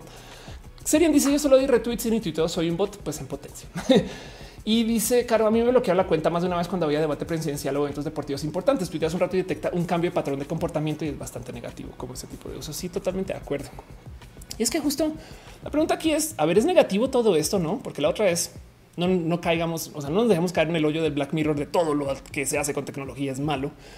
Y la verdad es que hay motivos por los cuales, no sé, tener bots puede ser útil, ¿no? Em, digo, no sé, por ejemplo, el tema de los chatbots, que son literal software con el cual puedes hablar, pues tiene sistemas y aplicaciones prácticas, ¿no? Por ejemplo, Um, Cari lo busqué también al azar. Yo sé que seguramente hay muchos mejores, pero pues para que entiendan un poquito por dónde voy, es un bot con el que puedes platicar y entonces tú lo puedes contratar para que dé el servicio y soporte de tu cuenta. De hecho, eh, Atsumano Em, Ángel, quien es bien fan del show, le tengo mucho cariño y quien me ayuda mucho en la vida en general, em, programó una cosa que se llama Max. Max es un abogado digital, es una inteligencia artificial, es un abogado cognitivo y pues básicamente eh, nada, es un esfuerzo que busca pues automatizar algunos procesos de estos de lo legal, ¿no? Y en este caso pueden ser sumamente útiles porque a lo mejor hay muchos espacios y lugares y momentos donde la neta neta no puedes poner un ser humano. Entonces, con que es un bot ahí, por lo menos para que escuche, puedes atrapar algún cliente que a lo mejor se vino y se va. Puedes darle un poquito de asistencia o acercamiento a alguien que está en una situación de crisis. No sé, mil y un motivos. Es que no se les olvide que vivimos en la época donde ya hay inteligencias artificiales que tienen ciudadanías, no? Em, y, entonces, ¿qué significa esto? ¿No? ¿A dónde vamos? Eh, ¿Qué vamos a acabar haciendo con estos bots? Yo creo que lo que va a acabar sucediendo aquí es que la neta tenemos que sentar cabeza con que hay una cantidad ridícula de interacciones que tenemos en redes sociales que no son con seres humanos. Y eso es muy importante para tener presente. Luis, Luis Edgar dice bots creando bots. Por supuesto. Dice Sofa, un bot no puede comprar bots. Pues sí, pero pues para darse seguimiento. Ana, Ana tú dice en un grupo de dibujantes, un chico hacía cómics súper derechizas tenía un chingo de seguidores. Y le pregunté que para qué posteaba un cómic así. Decía que porque si no era así, nadie te la daba like. Exacto, exacto. Eso es lo que pasó con las redes sociales que nos obligaron a ser personas radicales desde los contenidos. Y si tú necesitas crecer una cuenta, lo mejor que puedes hacer es hacer que la cuenta esté todo el día mentando madres o todo el día haciendo cosas este, que sean súper requete mega virales. Y por, digamos, por definición, los escándalos son virales. Entonces, si tú logras crear un escándalo, te vuelves viral. Si tú creas un bot que tenga 10 seguidores y de puro chance logras decir una mentira tan bien puesta que Yuya te responda, vas a recibir seguidores o que yo ya te cuote no ni hablar, no? y, va a llegar gente a decirte, ah, ya chingate, madre, Dios, va y no sé qué, pero vas a recibir seguidores y sobre todo vas a parte con mucha gente que está en contra de Yuya. No sé por qué me agarré de Yuya, pero me entienden. Saben, Yuya es una persona súper cool. Em, pero bueno, justo el tema es que esto de nuevo es un servicio. Esto se creó, esto, esto sucede. Em, solía ser que en mi época, en mi época, em, la gente en redes sociales hacía un juego que ni siquiera era relacionado con el tema de los bots. De hecho, existía esta cosa que era sígueme y te sigo digamos que un acuerdo masivo de tipo si todos nos organizamos podemos coger eh, igual. El tema era que yo anunciaba, por ejemplo, oigan, voy a hacer durante la próxima hora estrategias de sígueme y te sigo a toda la gente que le dé retweet o que comente o que me dé follow de lo que eh, salga de este tweet. Yo les voy a dar follow de vuelta y entonces masivamente em, cada quien iba publicando su sígueme y te sigo y la gente literal iba creciendo sus cuentas a base de este acuerdo mutuo de cientos o de miles de personas de darse follow mutuamente. Y tú como Twitter puedes identificar y no sé, seguir eh, eso como patrón difícil, porque además en este caso son seres humanos. Digo, supongo que se puede automatizar el sígueme y te sigo, pero del otro lado también justo el tema aquí es que es el equivalente a no sé, este, ir al supermercado y todo el mundo sacar comida al tiempo. No es, como es como como tienes a todo el mundo eh, de un robo masivo, no ese tipo de cosas. Área 51, todos entrando al tiempo, ese tipo de cosas. Y pues sí, justo también, evidentemente, hay una cantidad ridícula de servicios que dicen yo te voy a dar tantos followers acá, yo te voy a dar tantos followers allá. Y esto existe desde hace rato. Es más, siempre que hablo de este tema, me encanta levantar esta historia de una eh, máquina expendedora, una vending machine que alguien instaló en Rusia para que tú vayas y literal le pones eh, tu cuenta de, Instagram tantos dólares o bueno, dos, dólares australianos, como un dólar. Aquí está un dólar estadounidense, aunque sea tiene como un tiempo y te da seguidores de Instagram. Hay una cantidad de videos de gente usando esto. Si funciona o funcionaba, yo no sé si ya tiene como un año, pero pues es eso. No ya llegamos a este mundo donde quieres tener 100 mil seguidores en Instagram. Puedes. Lo importante aquí es considerar que hay marcas eh, que te dan cosas porque tienes seguidores. No dice Cris, y también en mis tiempos. Dice Janfer, ¿cuál es la mejor página para hacer un bot empresarial, ya sea en WhatsApp o en mi sitio? Yo digo, lo mejor que puedes hacer es programarlo tú, pero bueno. Este eh, dice Scarlett Cat, un robogado. Está chido eso. Este dice, eh, dice Twitter te puede restringir la cuenta y pedirte que demuestres eh, agua. Eres humano, pido tu número de teléfono. Ándale, puede ser. Y dice Manuel Montiel, Opel está cambiando de cámara para que no nos demos cuenta que es un bot. Es capaz y si quieren ser bien paranoicos, capaz si esta cámara está en México y esta cámara está en Colombia y no lo sabemos. Y todo esto es hecho con un software. Pero bueno, porque es que, a ver, justo la primera pregunta acá es, y bueno, evidentemente muchos lo están diciendo, es, ¿es legal o no? Y el tema es que sí es legal con límite. ¿Por qué Twitter no, no dice de repente, güey, los bots están de la chingada? Adiós. Primero que todo, porque hay bots que sí hacen cosas que son útiles. Hay bots de, no sé, supervisión de seguridad, hay bots que están atados a, eh, me acuerdo de un bot que tuiteaba eh, con sensores alrededor de una planta en casa que decía si la planta tenía agua o no. Em, hay bots que pueden hacer mil y un cosas que son muy creativas y muy bonitas y muy chidas. Pero además justo el tema es el siguiente. En el mundo de Silicon Valley, y esto lo explica mil veces acá, pero bueno, es el mundo de Silicon Valley, las empresas no se evalúan por cuánto dinero reciben o cuánto dinero, digamos que ponen en el fondo de trámites y cosas. No, o sea, o sea, no, no importa cuánto dinero usan las empresas startup porque son startups. Los inversionistas como que les dan una, una si se tapan un ojo y dicen no, no, no, es que yo no estoy invirtiendo en que hagan dinero ahorita. Yo estoy invirtiendo en que van a hacer dinero eventualmente. Pero si hay un número que es magia total en el mundo de las empresas startup, que es cuántos usuarios tiene tu empresa. ¿Y por qué importa esto? Es porque igual y ahorita no saben hacer dinero, pero si yo les doy un millón de dólares y en un año triplican su base de usuarios, si yo de puro chance quisiera que me devuelvan ese millón de dólares, es más fácil que se lo cobren a una base inmensa de usuarios que una base pequeña, que es lo que tienen ahorita. Y del otro lado, con mi millón de dólares van a hacer los cambios necesarios para poder atender a tantas personas. Como son startups, suele ser que estas empresas em, se les pide que tengan crecimiento, lo que se llama hockey stick, em, que es básicamente crecimiento, no quiero decir exponencial, pero pues rapidín. Este, eh, vamos a ver, perdón, aquí está. Este es el crecimiento hockey stick. Entonces la idea es em, yo eh, invierto en esta empresa justo en el momento en el que eh, ella solita, oh, perdí el chat, aquí estás. Invierte en esa empresa en el momento en el que con mi dinero ella solita vaya a crecer un chingo, chingo así, una, cantidad loquísima. Esto sucede porque las startups en particular, em, pues no necesitan de invertir en, por ejemplo, infraestructura de modos masivos. Si yo necesito, si yo, si yo estoy invirtiendo en una empresa como, no sé, un restaurante, pues para que crezcan 20 restaurantes tienen que abrir 20 locales, capacitar a gente para que trabaje en esos 20 locales. Em, y, si son internacionales, entonces tengo que solucionar cómo operar en otros lugares. Mientras que una startup todo es por Internet. Entonces su crecimiento realmente es nuevos servidores y que su software aguante pues, más usuarios al tiempo y ya no. Eh, eh, la verdad es que la diferencia entre 10 usuarios y 100 mil usuarios para un website es muy poco pero la diferencia entre 10 comensales y 100 mil comensales para un restaurante es un chingo. Entonces las startups son por lo general muy atractivas porque justo requieren eh, de este tipo como de eh, poco, eh, poca inversión para mucho crecimiento. Y entonces como se les avalúa según cuántos usuarios tiene, su truco es crecer la base de usuarios y hacen lo que sea para mantenerlo orgánico, porque bien que pueden decir, yo me los imagino con la tentación de ir a la base de datos y así de, oh sí, se crearon 32 mil millones de récords nuevos, entonces somos 32 mil millones de usuarios en el website. Pero así mira si realmente no están ahí. Lo que sí es, si de repente llega un usuario y dice, ah, yo acabo de crear 100 mil cuentas, pues yo como Twitter capaz y digo, wow, gracias, no? Este, asegúrate que sean activas y ya. Entonces hacen muchos trucos las redes sociales con sus usuarios para que estemos activos, que nos sigan discutiendo, nos radicalicen todas estas cosas. Pero del otro lado, la otra cosa que sucede em, es que también como que permiten que exista el tema de los bots. Em, de hecho, justo Twitter algún hace muy poco, muy poco eh, como que salió un poquito como del closet y estoy hablando si tiene como dos años, pero como que salió un poquito del closet a decir sí, la verdad es que tenemos pues más o menos unos 48 millones de cuentas que son completamente falsas. 40 cuántas personas son 48 millones de cuentas? Pues como el 15% de los usuarios de Twitter. Y este número es bajo. Eh, hay gente que estima que es como el 30 o el 40% de todos los usuarios de Twitter.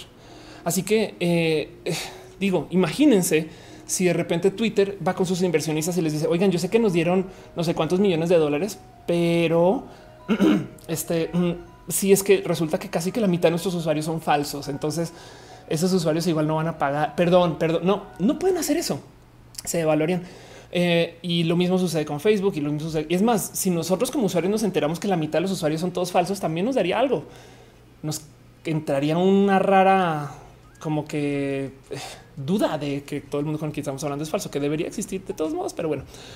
Em, justo el tema es que los bots y las cuentas falsas eh, están ahí y son como un pequeño vicio y de vez en cuando pasan y limpian y hacen lo más posible como para que esa limpia se note que es una limpia. De hecho, el año pasado y el año antepasado hicieron limpias masivas de cuentas Y aún así, de todos modos, comenzaron a aparecer cuentas falsas que no pudieron tapar todo. O sea, me explico como que no fue algo que solucionaron como que muy rápidamente, pero además no solo se encargaron de que la limpia se hiciera, sino que le hicieron mediática. Casual, todos los medios comenzaron a decir, mira cómo Twitter está limpiando sus cuentas bots. ¿eh? Y eso, de cierto modo, es como una apuesta contra sus inversionistas para ver si a lo mejor lo que está haciendo Twitter eh, les hace ver mejor en frente a sus inversionistas mientras pierden cuentas activas, ¿no? Y digo activas porque justo los bots sí son activos. ¿Qué no hacen los bots? Pues votar en las elecciones, pero sí pueden convencer a que la gente vaya a votar por un candidato u otro. Es muy, muy, muy, muy, muy importante. Em, el, tema es que eh, Twitter está dele y dele y dele este, al, al cómo eh, eh, trata de limpiar sus cuentas y sacar y tratar de, como que negociar con que no existan más bots y por más que, lo intentan, siguen apareciendo y siguen apareciendo para este uso. Em, y el tema de las cuentas programáticas es que pues también sabemos que se usan. A veces son fáciles de identificar y otras veces no. De hecho, de paso, esto no solo es Twitter, o sea, esto también sucede en YouTube, en Instagram. Es más, hasta Reddit hace nada. Esto tiene tres o cuatro días. Em, publicaron en el subreddit de seguridad, donde salen a decir encontramos una campaña desde Rusia. Em, y resulta que topamos a estas cuentas todas publicando cosas de modo sistemático. Entonces mucha gente está como supervisando justo el qué están haciendo, qué están tratando de comunicar y por dónde va, ¿no? Uriel Torres dice tres de cada diez comentarios son generados por un bot. Metalbus dice todo un tema. Eh, Liede dice que le gusta como veo. Muchas gracias. Eh, dice Caro en tiempos de cloud suena tan tentador el hacer números. Sí, Adrián Alvarado dice pondrán bots rusos compitiendo en las gradas. Son tan capaces. Y pues sí, justo también la verdad es que eh, no sé si vieron este documental de los rusos que hacen trampa en las Olimpiadas porque se, eh, se dopan, bueno, doping, porque hacen uso del doping. Y el director de WADA, que es la agencia antidoping rusa, el director de WADA en Rusia, que es la agencia antidoping en Rusia, eh, sale a decir que no se les olvide que Rusia es em, el imperio de lo malvado, donde todo el mundo sabe hacer trampa. La verdad es que justo em, en Rusia hay una cantidad de esfuerzos que están dedicados a tratar de hacer como que digamos que desorden social en el resto del mundo y con buenos motivos, no? O sea, motivos políticos para ellos, evidentemente. Uno de estos es el tratar de, establecer una suerte como de Em, espacio donde ellos dominan en lo digital. Así como hay gente en el ámbito militar que quiere dominar el aire y el océano y la tierra. No me explico. Pues dentro del campo digital, esto es un modo de demostrar control, porque justo el tema aquí es la pregunta es si los bots son no más una molestia o si de verdad nos debemos de preocupar. Digo, por un lado, como activista, la neta sí me da un chingo de desespero ver que aparecen tantas cuentas que todo el día están insultando. Y es que ese es su deporte favorito, porque es lo único que quieren hacer, ponernos de rabia. Pero es que el tema es que lo que necesitan es interacciones. Ese es el problema. Quieren que si ustedes quieren sabotear un bot, lo mejor que pueden hacer es no interactuar. Y entonces ahí están saboteando no solo al bot, sino a la red social también. Y es que em, esto se puede volver peligroso en 321 porque hay una cantidad de usos muy, muy malvados del tema de cuentas automatizadas o cuentas que se venden, que de paso es otro motivo. Tú haces una cuenta que todo el día se dedica a insultar gente, ¿no? Y ya le meten la madre a 500 mil personas y te ganas 100 mil seguidores por solo estar mentando madres y publicando este, cosas indebidas, ¿no? Luego agarras todos esos seguidores y le cambias el nombre de la cuenta a Florecita del campo, borras todos los tweets que se publicaron y se la vendes a alguien, güey. Y entonces esa persona toma esa cuenta con todos esos seguidores y comienza a publicar de sus cosas. Y digamos que pierde algunos, pierde a 20 mil, pero se va a quedar con la mayoría. No si se los digo que así funciona. Esa cuenta se puede vender por una serie cantidad de dinero. ¿Y cómo se hizo esa cuenta? Pues literal, pues si vino de una granja de bots, alguien la sembró, creció, la alimentó creciendo y luego la vendió después de la cosecha, por así decir, no? En casos donde la gente hace uso requete malvados de esto, en hace nada toparon que había gente que estaba revendiendo cuentas de Uber. Entonces ahí les dejo. Consideren que si alguna vez han subido a su Uber y el chofer no es, ¿quién está ahí? Miedo, ¿no? Dice David, Twitter tiene inversionistas aún. Sí, de hecho, Twitter está en el mercado de valores, entonces siempre va a tener inversionistas. Está en la bolsa. Sans acabó. Eh, dice cómo toman las empresas a los bots en el tema de las interacciones en publicidad pues de haber trabajado con ellos y ellas, sí te puedo decir que muchas veces solo se fijan en los números. Entonces la gente que está en administración desde arriba arriba le pregunta a los de comunicación cómo vamos y los de abajo les dicen, oh no, subimos en nuestras interacciones 500 todo súper chido, jefe. Y ya Em, habrá quien no les sirve, no es que el tema es que como es departamento de marketing, no necesariamente está muy comunicado con departamento, digamos que de ventas, no? Entonces no hay muchas veces que se salen con la suya por el mero uso de bots. No es necesariamente negativo, sobre todo desde el marketing, que es una lástima. Uriel Montes dice: Me cambié el apellido. Dice Matabrut que no bot en las elecciones. Ándale, total. Dice Caro, hoy los desafiliaron de toda competencia, menos que demuestren que no hacen trampa. Los rusos, sí, eso es verdad. Es verdad. Y yo creo que le culpo mucho ese documental Icarus. Y justo dice Ultarcat, el Internet también es un campo de batalla geopolítico, totalmente de acuerdo. Entonces, pues eso. Tengan en cuenta que eh, hay muchos usos malvados para esto de las cuentas falsas. Eh, uno de esos em, es el tema de eh, las cuentas que hacen que la gente piense diferente, por ejemplo, esto que les decía de Uber. Y lo que pasa es que ahora tenemos mucha información porque es que están pasando muchas cosas con esto del análisis de wow. Nos dimos cuenta que esto es un tema. Solía ser que veíamos a los bots con este como ojo de pues es algo de vanidad, no es una persona que está comprando bots y los está usando para verse mejor y conseguir más chambas. Entonces, pues qué importa, no sabemos qué pasa. ya la chingada, no lo de menos. Pues resulta que a lo largo de los últimos, ¿qué les digo? Años, Em, han, comenzado a aparecer varias fuentes de información acerca de justo esos usos malignos políticos, em, sobre todo de estos que inician en Rusia. Rusia no es el único lugar que tiene estos esfuerzos del mundo, pero pues por ejemplo em, toparon una botnet, o sea, toparon una cantidad de cuentas falsas y demás rusas que comenzaron a publicar lentamente desde pues para esto son sus tweets y este, estos para eso, para eso se les dio uso y quiénes son y de qué están hablando. Y las cosas que se encontraron eh, en estas cuentas son la neta, neta, pues dan un chingo de miedo. Como que esto, los usos que se le están dando a estos botnets son un poco asustadores. Y, les digo por qué. Primero que todo, hay cuentas verificadas entre esta lista de cuentas bots. Entonces es cuenta gente que dejaron que se verificara su cuenta eh, y luego perdieron su login clave y alguien la tomó o gente que eh, pues no se logró que un bot fuera tan fidedigno al comportamiento humano que hasta pasara por el proceso de verificación. El proceso de verificación, de hecho, en una época era muy, muy, muy fallido. Me acuerdo que, por ejemplo, antes verificaban a cualquier cuenta, automáticamente verificaban a cualquier cuenta que tuviera un correo electrónico que estuviera asociado con algún partido político. Entonces, ¿qué comenzaron a hacer en todo el mundo? Pues literal hubo gente que vendió cuentas de email del partido político y se iba con Twitter y decía, ah, sí, yo tengo pues este John Pérez arroba que son lo que sea que son los mails. entonces te lo verifican automáticamente y pues luego cambias este. Eh, eh, lo único que no puedes cambiar para perder la este para perder la, palomilla es tu arroba. Entonces, eso también. Em, y la otra cosa también es que justo las inteligencias artificiales y el acceso a tener como todo este software de uso de inteligencia artificial pues ha llevado a que estos eh, bots sean groseramente sofisticados. De hecho, llevan ya muchos años de tratar de hacer cuentas de bots que de cierto modo nadie sepa si son bots o no. Y esto a nivel desde lo programático o a nivel de, eh, de los meros retos de cómo hacemos este tipo como interacciones humanas o qué significan. Ahorita con el tema de inteligencia artificial, entonces es un super juego de el gato y el ratón, porque entonces resulta que los bots que están en Twitter están copiando interacción humana. ¿Cómo es eso? Pues sí, aprenden un poco de a qué horas es login, a qué horas es logout, de qué hablas, más o menos qué temas. Eh, generan texto, digamos que basado en los tweets de otras personas y se acabó. Y, del otro lado, tú tienes que las herramientas anti-bot que usan las redes sociales aprenden también de los bots y de los seres humanos para tratar de identificar quién es bot y quién no. Y entonces es, es una rara discusión. Y de nuevo es Blade Runner. Es una persona tratando de identificar si con quien está hablando es persona y, pues para spoilerarles Blade Runner, luego te das cuenta que quien está identificando si alguien es persona o no, igual y no es tan persona en sí mismo, pero bueno. Dice Bartak, vendo cuenta para buscar el equilibrio emocional con cero seguidores. Adrián Alvarado dice el único sentimiento de los bots es la rabia. Listo, verificado.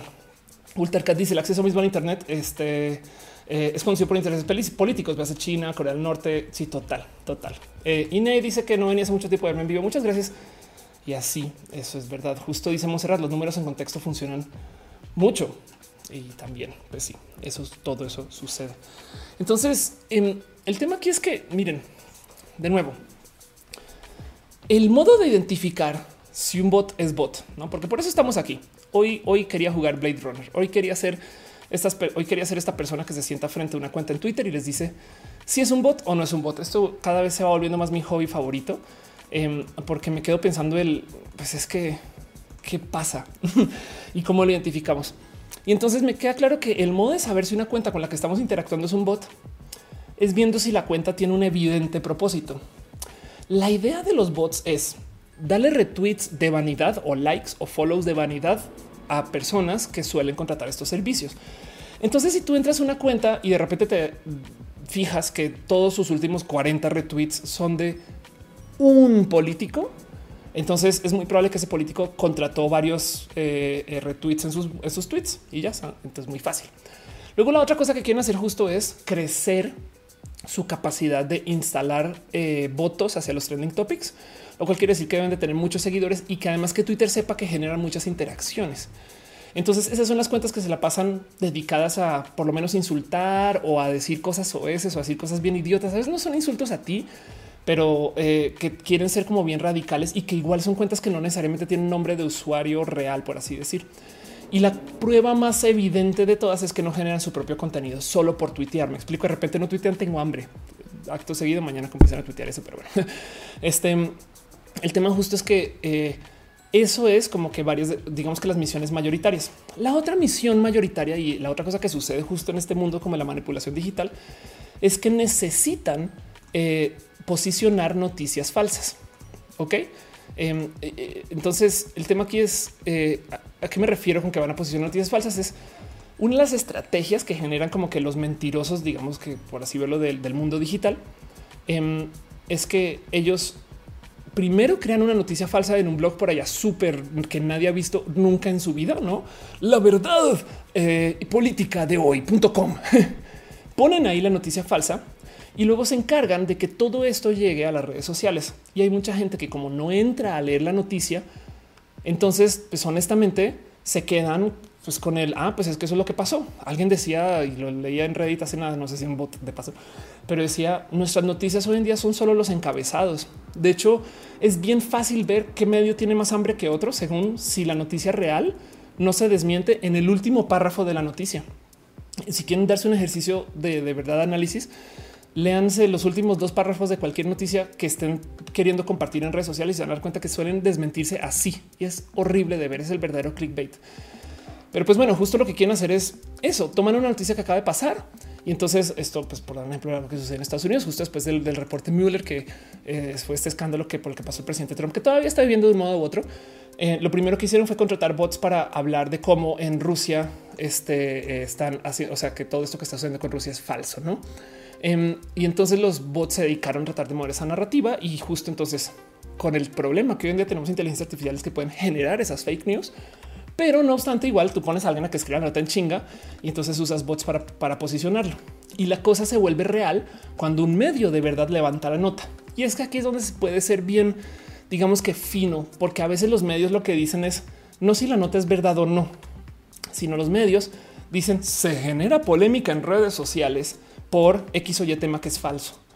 Qué rudo, porque realmente no están validando la nota por el valor de la nota, sino están validando que la nota existe. Y entonces mucha gente dice, ah, si el universal, el tiempo, el reforma, este milenio, lo que sea, si esta gente está hablando de este tema, entonces eso quiere decir que el tema es verdad. Y entonces ahí lograron pum, pues hizo una noticia falsa, ¿no? Dice Beatriz que a los bots no se tuitean o si, si genera, si genera interacciones, es muy probable que sí. Em, dice Metal los rojos dan miedo. Eh, Metal te estás viendo roja. Todos, todos somos rojes acá. Si es verdad, sacar dice siempre pensé que los bots son los Daleks del Internet. No pensé que pudieran tener un uso que no fuera de odio. Agustín David dice si pueden programar un bot de manera que parezca que estamos hablando con una persona real. ¿Será que personas que tienen relaciones a distancia son parejas de un bot? Ahorita vamos a hablar un poquito de eso por encimita, pero sí. Porque justo, miren, esto no es para nada nuevo. Es más, nuevo, cada vez que yo levanto este tema acá, saco a luz este que es mi tema favorito de ver porque me tocó verlo en vivo de estas cosas que tenemos en México que puede que recuerden o no hoy en día, porque al parecer nuestro presidente se le olvidó que había una presidencia anterior. Entonces dejó de hablar de Enrique Peña Nieto. Pero pues para los que lo vivimos y sabemos que en este país hay más presidentes que este Calderón y que López Obrador, em, pues que no se nos olvide que justo en las elecciones de Enrique Peña Nieto se creó esto que conocimos como los Peña Bots. Entonces Peñabots básicamente es em, esto de eh, que se le pone una red de cuentas automatizadas en redes sociales usadas por el gobierno mexicano para difundir propaganda a favor del gobierno y para marginalizar opiniones discrepantes en redes sociales. Si a ustedes les escandaliza el concepto de la existencia de Peñabots, también hay que recordar que antes de la existencia de las redes sociales, esta gente literal iba con medios, les pagaba. De hecho, esto todavía sucede. Y entonces los medios hablan y dicen una mentira, una evidente mentira con tal de validar su posición política. Fox News en Estados Unidos, que habla solamente del Partido Republicano eh, y dice que todo lo que hace Trump es súper cool es uno de esos ejemplos, ¿no? Y pues acá evidentemente también sucede, solamente que en las redes sociales, ¿qué haces? No hay un líder de las redes sociales que puedas contratar. Entonces haces este uso de esta estrategia y pues justo esto creó los Peñabots. De hecho, los Peñabots originales em, y este video todavía siguen en YouTube, menos mal, eran seres humanos. Aquí medio se alcanza, se alcanza a ver, pero estos son personas que están sentadas en una bodega con unos laptops, no? Y entonces, si me buscan el video después, si quieren, se operan los Peñabots del gobierno federal y Televisa. Este video es viejo del 2014 Em, pero es esta persona atrás está gritando y está diciendo, oigan todos, eh, quiero que sepan que ahorita hay tantos hashtags que están en contra de nuestra. Entonces necesito que ustedes entren desde todas las cuentas que puedan ahorita y tuiteen en contra del hashtag para desmontarlo. Así que de cierto modo había mucha gente que tenía un chingo de cuentas falsas y que eran seres humanos que estaban sentados este, eh, dedicados a eso, ¿no? Luego, y porque, porque, porque voy a hablar del chapucero, este vamos a hacer un, es porque más roja es como un chapucero de, otro color. Este, pero bueno, eh, luego justo cuando se acabó el, mandato de Peña Nieto, eh, resulta que estos Peñabots ya no los contrataban porque pues ya no se necesitan y al parecer uno se confesó. Yo no sé qué tan verdad resultó ser esto o no, pero su confesión es muy interesante. Justo Luis Ramírez salió a decir esto también puede ser algo creado por el, presidente o por los esfuerzos del presidente eh, entrando, pero pues como sea, Dice, me pagaban por tuitear en contra de López Obrador. Y entonces toda esta historia que la tuiteó es que es que pues la, la resume muy bonito. Em, cuenta justo de todo lo que acaba sucediendo, donde eh, él decía en ese edificio donde trabajábamos, em, nuestro contrato era como Peña Bots y entonces nos decían eh, es un centro de apoyo, tenemos tiene nuestras passwords, tenemos varias cuentas que usábamos. Eh, y justo se disculpaba, pidió una sincera disculpa si ofender a quien estamos trabajando porque les decíamos chairos, porque pues ese era mi trabajo. Entonces, digamos que es, puede no ser verdad, pero pues en este caso, igual como sea, existe también este otro video de cómo funcionaban. Y el tema es que justo esto hoy en día se automatizó. Si en México existía la cultura del acarreado, que es básicamente que un presidente iba a dar un discurso, pero necesitaba tener una audiencia grande, entonces traían gente en camiones por allá o de quien sea, donde sea, y se los ponían al presidente para que la audiencia estuviera llena pues también evidentemente que había acarreados en el mundo digital. México automatizó a los acarreados. Esta suena bonita, pero bueno. Dice Dale Cal Chapucero es el pronombre para hacer política en Internet. Totalmente de acuerdo. Eh, dice Relca y no tenía ni idea que el dudo era el juego lotería. Sí, así es, es verdad. Dice Cris y los Peñabots eran malignos, eran malignos. Em, dice Monserrat Mora Tomás y el negocio, la verdad, no esa era la confianza ciega que teníamos en el Internet, que todo era medible. eso es verdad. Mi hermana se burla de eso. Ya dice: se supone que las redes sociales nos iban a salvar de lo falso y se volvieron ahora el reino de lo falso, no? Y sí, eso es verdad. Pero pues bueno, todavía no hemos llegado a lo más malvado eh, de cómo operan estos, este tema de los bots de hoy. Digo, porque por un lado nos podemos, la neta, neta, si quieren, nos podemos enorgullecer mucho de esto. Nos podemos llenar el corazón de, pues bueno, pues qué se le hace. La neta, los ingenieros mexicanos sí son chidos y pues hicimos esto. Y lo digo porque no es un, no es un fenómeno mundial. Eh, de hecho, este cuento de los, los bots rusos suceden porque Rusia tiene un motivo para buscar querer ser quien domina en el ámbito de la comunicación. Y esto habla de la historia de Rusia y por qué y su cultura y demás, ¿no? Que no se les olvide que Rusia es un país que maneja la economía de tamaño más o menos la economía de Brasil. Entonces tampoco es que Rusia es un país súper, súper mega turbo grande. Bueno, digo, comparación de Estados Unidos, saben, pero el otro lado, em, no obstante, tiene este deseo de buscar y posicionarse como tal, no? Y entonces, justo México también es de estos países que genera ese tipo como de uso de la comunicación. Y hay un documental que por favor, y se lo recomiendo y véanlo. Esto lo único que me queda aquí en duda es, pero por qué lo hablaron? No em, es un documental que hizo Vice acerca de eh, las granjas de bots, eh, donde justo hablan con eh, este personaje aquí que se ve acá en el centro, que ojalá recuerde cómo se llama este güey. Em, pero bueno, el tema es que justo él estaba hablando mucho, como que soltó la sopa mucho acerca del uso de, de redes sociales em, y de cómo existen los bots y lleva a esos eh, periodistas de BuzzFeed a ver cómo funcionan estas como granjas de, bots. ¿no? Y entonces, primero que todo, así se ven. Esto tiene ya un año y medio. Y entonces, literal, dice: Mira, aquí es donde hacemos los memes. Aquí es donde posicionamos, pues básicamente estas imágenes y demás. Y de repente el güey dice: Ah, sí, pues para posicionarlas, pues igual y hacemos periódicos. Y entonces, ¿cómo que, periódicos? Y dice: ¿Qué? dice: Ah, sí, sí, sí, yo acá tengo este, pues unos sitios que son pues cuatro mil espacios que constituyen lo que serían periódicos y que los posicionamos en redes sociales y la gente cree que son noticias de verdad. Entonces dice y se mofa de que noticias que se posicionaron como si fueran que la gente las entendió como de verdad, por lo menos en alguna página en Facebook. Este, la polémica sobre este, si Paul Walker realmente estaba vivo, pero preso en México eh, y otro par, no em, como que justo el, este güey durante la entrevista le promete al, al, periodista que va a posicionar un hashtag como trending topic y a lo largo de, pues, de lo que muestra en este video, al final de al final del video muestra que si la logran. ¿Y cómo la logran? Pues usando una cantidad ridícula de bots. Entonces, el tema es que los bots no necesariamente tienen que ser los únicos que están posicionando el hashtag, pero sí pueden hacer que otras personas hablen del tema si logran despertar interacciones. Entonces, si tú logras ofender a alguien, si tú logras hacer que la gente se sienta emocionalmente eh, enredada con una noticia, por falsa que sea, pues como decía el roja pasado, si tú no recuerdas lo que pasó, es muy probable que sí recuerdes cómo te sentiste. Y eso es lo que quieren abusar quienes programan estos bots. Dice Dante Cano, nosotros podríamos usar bots para educarlos por familia, por supuesto, pues, están a contratar, ¿no? Eh, dice Monserrat, se ahorraron la torta del camión de la carrera con la automatización, con la automatización, totalmente de acuerdo. Bardak dice, ¿puede que Rusia espíe cuentas de memes mexicanos? Sí. El tema aquí es que yo no soy nadie para poder decir que esto se está usando por motivos internacionales o por los motivos que los usan los rusos. Es solamente lo que quiero que sepan que esto sucede. Jera Pérez dice cuando una persona es extremista en un pensamiento también la orilla pensar ahorita voy para allá. Sí, no te voy a acabar de leer porque ahorita voy para allá. Jera, pero sí lo que dices tienes toda la razón. Juan Mario dice me suena algo parecido a Cambridge Analytica. Es lo mismo. De hecho, lo que hizo Cambridge Analytica es consigo una cantidad de cuentas en Twitter, o sea, un nombre de usuario, digamos que consigo arroba of course. Y luego me siento estoquear y también consigo el dónde trabajo, of course. Entonces, ya que tengo sus lugares de trabajo, también consigo dónde capaz ha vivido. Y entonces ya tengo donde vive, donde trabajó, este, y entonces hago este ejercicio con la gente con la que se rodea y entonces ya sé más o menos qué días está en casa, qué días no está en casa, no sé qué, y levanto toda esa información y lo guardo en una base de datos. Es una base de datos relacional inmensa que es automatizada y luego esos datos los uso para hablarle a Ofelia de modos muy precisos. Y ojo que para hablarle de modos muy precisos, no necesariamente estoy comprando anuncios en las redes sociales, sino que estoy a veces contratando un bot o dos o tres para que le digan a Ofelia cosas solo para Ofelia. Y entonces Ofelia es influencer y entonces consigo que Ofelia de repente comience a tuitear de un tema y entonces ahora logro posicionar un tema nuevo vía Ofelia usando bots con esa información. Y entonces Cambridge Analytica tenía de malvado que hizo esto de modos muy masivos. Y, pues bueno, nada, pues que lo hacía a punto, eso también es malvado. Lo que están haciendo ahora es que en vez de tener un Cambridge Analytica, como que las granjas de bots mexicanas son 500 chiquitas, chiquititas todas. Y son operaciones como esas que les muestro de seis personas y entonces, pues, ¿qué les digo? Operan un poquito más como el narco, que no hay cabeza, sino que todo el mundo como que está como distribuido y se conocen un poquito y sí, no, y la cosa medio funciona dentro del caos y eso de paso es lo más mexicano que he visto. Pero bueno, dice Cuacarraquear, se han puesto a pensar cuántas de las cuentas de hate que interactúan con ustedes son en realidad manejadas por amigos o conocidos suyos. Ándale, Monserrat Morato dice, me pide, wow, eso me volaste la cabeza con eso.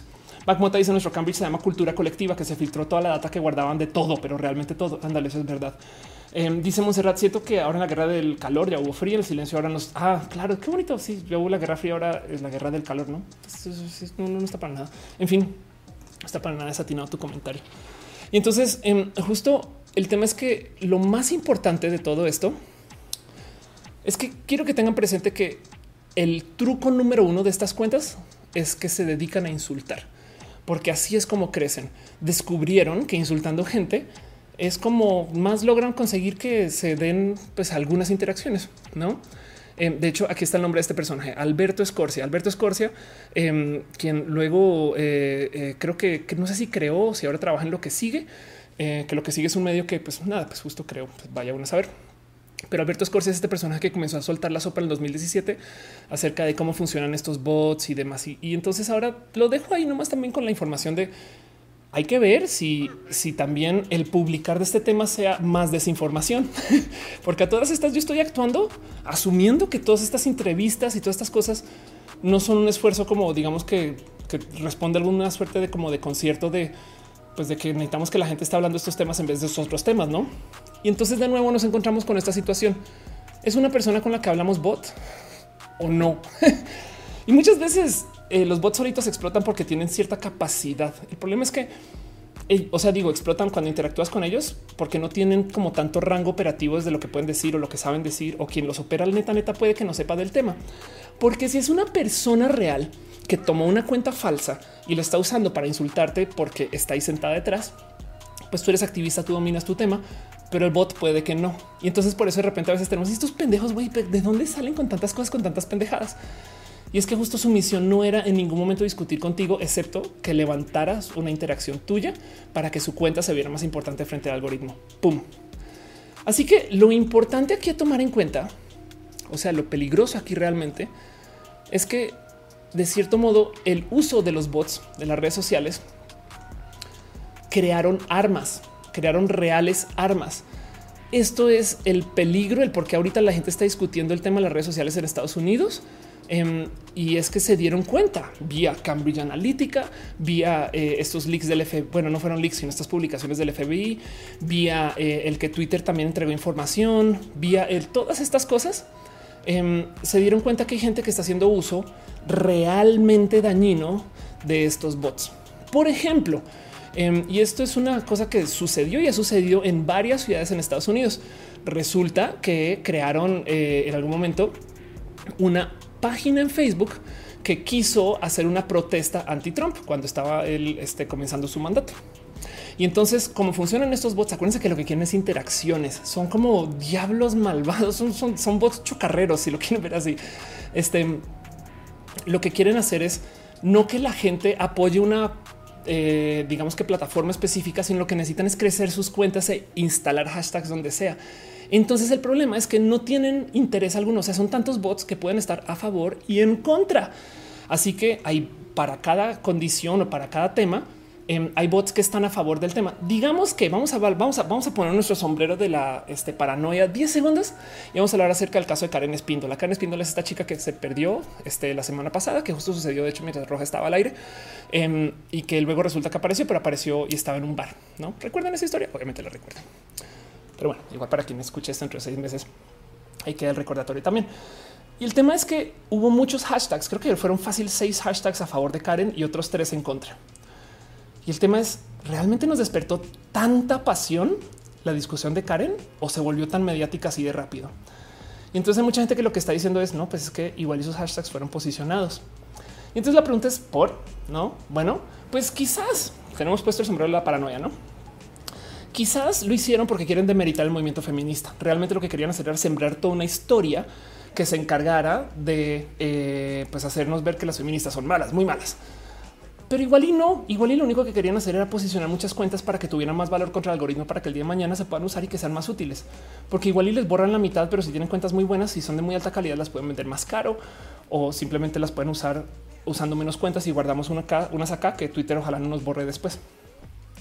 Así que capaz si cuando agarran temas así que se vuelven virales, se posicionan de un lado y del otro lado. En Estados Unidos en particular, cosas que han pasado y estos son reales. Es, esto está en Web Archive porque ya no está en Facebook pero pues esto fue una marcha que se creó donde literal crearon influencers, digamos entre comillas, de nuevo los tenientes chochos y estas cosas, crearon o, los tumbaburros, crearon influencers sin nombre que del lado de anti-Trump lograron organizar a la gente para que salieran a marchar. Pero que creen al mismo tiempo del lado pro Trump también crearon justo grupos para que la gente también saliera a marchar y se encontraran en las calles y ojalá y se pusiera violento. Entonces ahora acá tienes tú dos grupos que no tienen, digamos que tanta energía para salir, pero que ya estando viendo en redes el mierdero que se está armando, dijeron, pues sí, vamos y nos vamos a encontrar afuera y va a ser en serio. Y sucedió y funcionó. Entonces es el uso y todo esto fue creado desde Rusia, desde un espacio oficina, desde capaz y los güeyes que están en los en contra y los a favor son dos pendejos que están sentados uno al lado del otro en la oficina, ¿no? Eso es el uso de las redes sociales como un arma. Ahora les dejo a ustedes de nuevo la paranoia porque seguimos con el sombrerito puesto. Em, de pensar si esto no ha pasado en México. ¿Será que esas veces que salimos nosotras, personas LGBT, a marchar en contra del Frente Nacional por la Familia, no fue planeado por alguien que ni siquiera es mexicano? no, o fue capaz y planeado por alguien aquí que se ríe de cómo logró conseguir que dos grupos aparte, que son grupos opuestos, se fueran a encontrar en la calle, en la vía y que ojalá y se ponga violenta. Bueno, el tema aquí es que justo el que sucedan estos movimientos pues no salen de la nada. Entonces, evidentemente el grupo de la gente pro diversidad pues tiene motivos por los cuales marchar y la gente en contra también, solamente que lo que hacen es que energizan y radicalizan a la gente. Y entonces me gustaría pensar que lo que ha pasado en México, como no somos target del mundo estadounidense y sobre todo esta relación de la Guerra Fría, em, o pues no somos target directo, pues de cierto modo no somos como que parte de esta como actividad rusa. Pero la pregunta es si ha pasado. Me va a quitar el sombrero de la paranoia, lo voy a guardar acá en mi cajita de eh, sombreros de metal. Y pues eso dice eh, Scarlett Calatio recordándonos que sentimos justo hoy con sus noticias último streaming fin de dice Monserrat anda creí que era loca. Eh, Gera Pérez dice en la marcha feminista cuando cantaron su canción entre una chica drogada creo que lo hicieron con el fin de hacerse viral. Sí ah que de paso Ultarcat dice el Vaticano no es mexicano ¿eh? este justo eh, esta estrategia de hacer de demeritar marchas em, usando porros o usando gente como que muy extremista estas cosas también es uh, vieja como ya sola. Solamente que de nuevo esto en el ámbito digital Dice Maya, qué miedo que se escucha todo eso. Sí, totalmente miedo. Dice Coca Raquel se pone su sombrero de aluminio. Así este Alejandro Telles dice hablando de bots, tengo una tía uribista que le gusta ver el mundo arder. Está metida en muchos grupos de Facebook de centro izquierda y logra cientos de comentarios de gente ofendida. Exacto. Bueno, imagínate. Y es que también el que consigamos reacciones en redes sociales nos da un poco de nos sentimos bien, no? Si nuestro tweet tiene muchos retweets, nos sentimos bien. Entonces las redes sociales igual radicalizan a las personas, no? Pero pues bueno, Uriel Montes dice somos unos títeres. Alejandra Telles dice pasó en Colombia el primer día del paro. La gente despierta en sus apartamentos esperando vándalos con piedras que ya venían y no llegaron. Fue tan duro que duró dos días en ciudades distintas. Eso. Desafortunadamente, justo esto lo que quiere decir es que em, tenemos que lidiar un poco con el para dónde nos va a llevar, digamos que toda esta discusión. Y entonces, justo nuevamente, pues sabiendo que estas cosas pasan, nos vamos a encontrar en esta situación tan, tan, tan a menudo. Para los que no entienden esta imagen, básicamente esto es el inicio de Blade Runner, donde se le está poniendo a este personaje en juicio, en tela de juicio para ver si es bot o no. Y spoiler, no pasa la prueba, es un robot. Bueno, no robot, es un replicante, lo que sea que significa eso dentro del mundo este de Blade Runner, no? Pero pues, por ejemplo, cosas que han hecho estos como coordinadores rusos Em, hubo casos donde literal contrataron gente para movimientos que no existían. Em, entonces, eh, esta es la historia de eh, lo que sucedió con Black Matters US, que es un movimiento que suena suficientemente cercano a Black Lives Matter, que es un movimiento válido estadounidense que tiene historia. Em, y crearon un grupo que tenía 200 mil seguidores y entonces básicamente se posicionaron como un grupo de activistas que necesitaban pues gente que trabajara con ellos para ayudarlos a coordinar y organizar cosas y los contrataban. Y resulta que pues nunca se dieron cuenta quienes fueron contratados, que quien contrató pues eran operativos rusos por medio del uso este, eh, de estas cuentas que hacían verles, o sea, su currículum, su, su validador de la realidad era tenemos esta página, pues güey, obviamente es un movimiento real, no? O sea, tiene 200 mil seguidores. Obviamente no es una cosa que salió la noche a la mañana, no? Pero pues no todo fue hecho. Es más, ahí les dejo la idea. Si algún día quieren hacer algo requete malvado, creen una página en Facebook de lo que quieran, la de followers y váyanse a decirle a la gente que su movimiento es el más cool de todos. Y cómo no te has dado cuenta? Pues mira, en redes sociales somos súper cool y nada, pues manipula gente con eso, no? y el tema es que de nuevo, justo eh, los dueños, los maestros, los usuarios eh, del, del poder de las redes sociales no hacen mucho para defendernos de este tipo de actividades porque por un lado les beneficia tener actividad en sus redes sociales y por el otro lado ellos se paran siempre al filo, como que se quedan aquí desde lejitos y dicen, mira, yo no sé si son falsos o no. Les voy a dar un indicador por ahí, te los voy a poner acá como en potencialmente falsos, pero tú eres quien tiene que decidir. Y eso puede ser, digamos que medianamente sano. Dice Ultracat el examen Boycamp, que es el examen este de para verificar si alguien es humano o no. Y ojo, porque lo que quieren hacer estos exámenes Boycamp y lo que quieren hacer este la prueba de Turing, estas cosas no es comprobar si una inteligencia artificial es inteligente, sino simplemente si puede emular ser ser humano bien. Pero bueno, Adrián ya está hablando en cirílico. Este sigo que están dejando piñas. Este nomás me asomo este rápido. Ricardo Ibarra dejó un abrazo financiero. Muchas, muchas, muchas, muchas gracias, Ricardo. Gracias por apoyar este show. Gracias por apoyarme. Este y ustedes también que están suscritos. Gracias por ser parte de esto. Entonces, de hecho, el hablar de este tema de bots me trajo algo que yo ya había hablado desde hace mucho tiempo y se los quiero repetir. Vamos a leer este hilo que ya tiene este es de julio del 2018 cuando se hizo la purga de bots. Yo, y esto es algo que he mencionado en miles de lugares, antes compraba bots muy en público para mis conferencias o para ustedes o para estas cosas, no? Y compraba solamente bots que no daban interacción. Pero justo eh, me dio mucha rabia porque la gente tiende a medir a alguien por según su número de followers. Entonces, no más, a ver, no más por dejarlo en claro. Este eh, aquí está. Esto fue la primera vez que lo hice. Esto fue en el 2013 para que vean. Contraté unos bots que luego a los tantos días pedí que los quitaron y, ya, y así se ve, mi, se ve mi fila de crecimiento de bots en, la cuenta. Este y luego justo em, eh, esta fue la más divertida de todas. Antes del borrón de cuentas, yo tenía 945 mil seguidores en mi cuenta de Twitter, que ahora se volvió 378 mil. Y hoy actualmente esta cuenta maneja cuántos, seguidores tiene con mi cuenta de Twitter? 397 mil. Ok, em, que es este un reflejo justo de con quién estaba, dónde hablaba y demás. Pero lo dejo aquí justo porque quiero que sepan que cualquier persona puede comprar seguidores, así como Van Pipe tiene su cotización. Yo tengo la mía que se eh, la he compartido también un buen de veces. Em, y, estas me llegaban antes mucho hasta que comencé a hablar en contra del tema o a publicar y a ¿no? hacer muy, muy, muy público estos cuentos. Pero quiero que vean lo que la gente que maneja estos granjas de bots dice que pueden hacer sus bots en Twitter. Pueden darte follow cuentas este, de a este, 10 mil seguidores por mil pesos mexicanos. Eh, este, te pueden dar retweets, te pueden dar favoritos, te pueden dar encuestas, te pueden dar citas a tweet con cuentas diferentes y te pueden crear tweets personalizados, pueden dar vistas a tus videos e impresiones en un tweet. Entonces imagínense que ustedes acá pueden, pueden, pueden sumar, ok, ¿cuánto me va a tomar tener una cuenta que tenga medio millón de seguidores y que todos los videos que suba tengan, digamos que, no sé, 10 mil views? Porque luego yo voy con una marca y les digo, oigan, ¿cómo creen? Pues yo soy influencer, ¿eh? todos mis videos tienen views, güey, ¿de quién? De, pues de gente. Y de hecho esas cuentas pueden ser cuentas mexicanas, ¿no? Es que la otra es que hoy todas sus cuentas son de la India. Y no, güey, son de México o son con usuarios con nombres en español. No, solamente que son usuarios que pues son esas mismas cuentas bots con las que luego discutimos, ¿no? En Facebook este, puedes tener likes en un fanpage, puedes tener likes a publicaciones, rating cinco estrellas a lugares, gente que va a asistir y confirmar que va a ir a lugares, reproducciones a videos, comentarios personalizados. En Instagram tienes seguidores, likes, reproducciones a videos, stories, views, comentarios personalizados.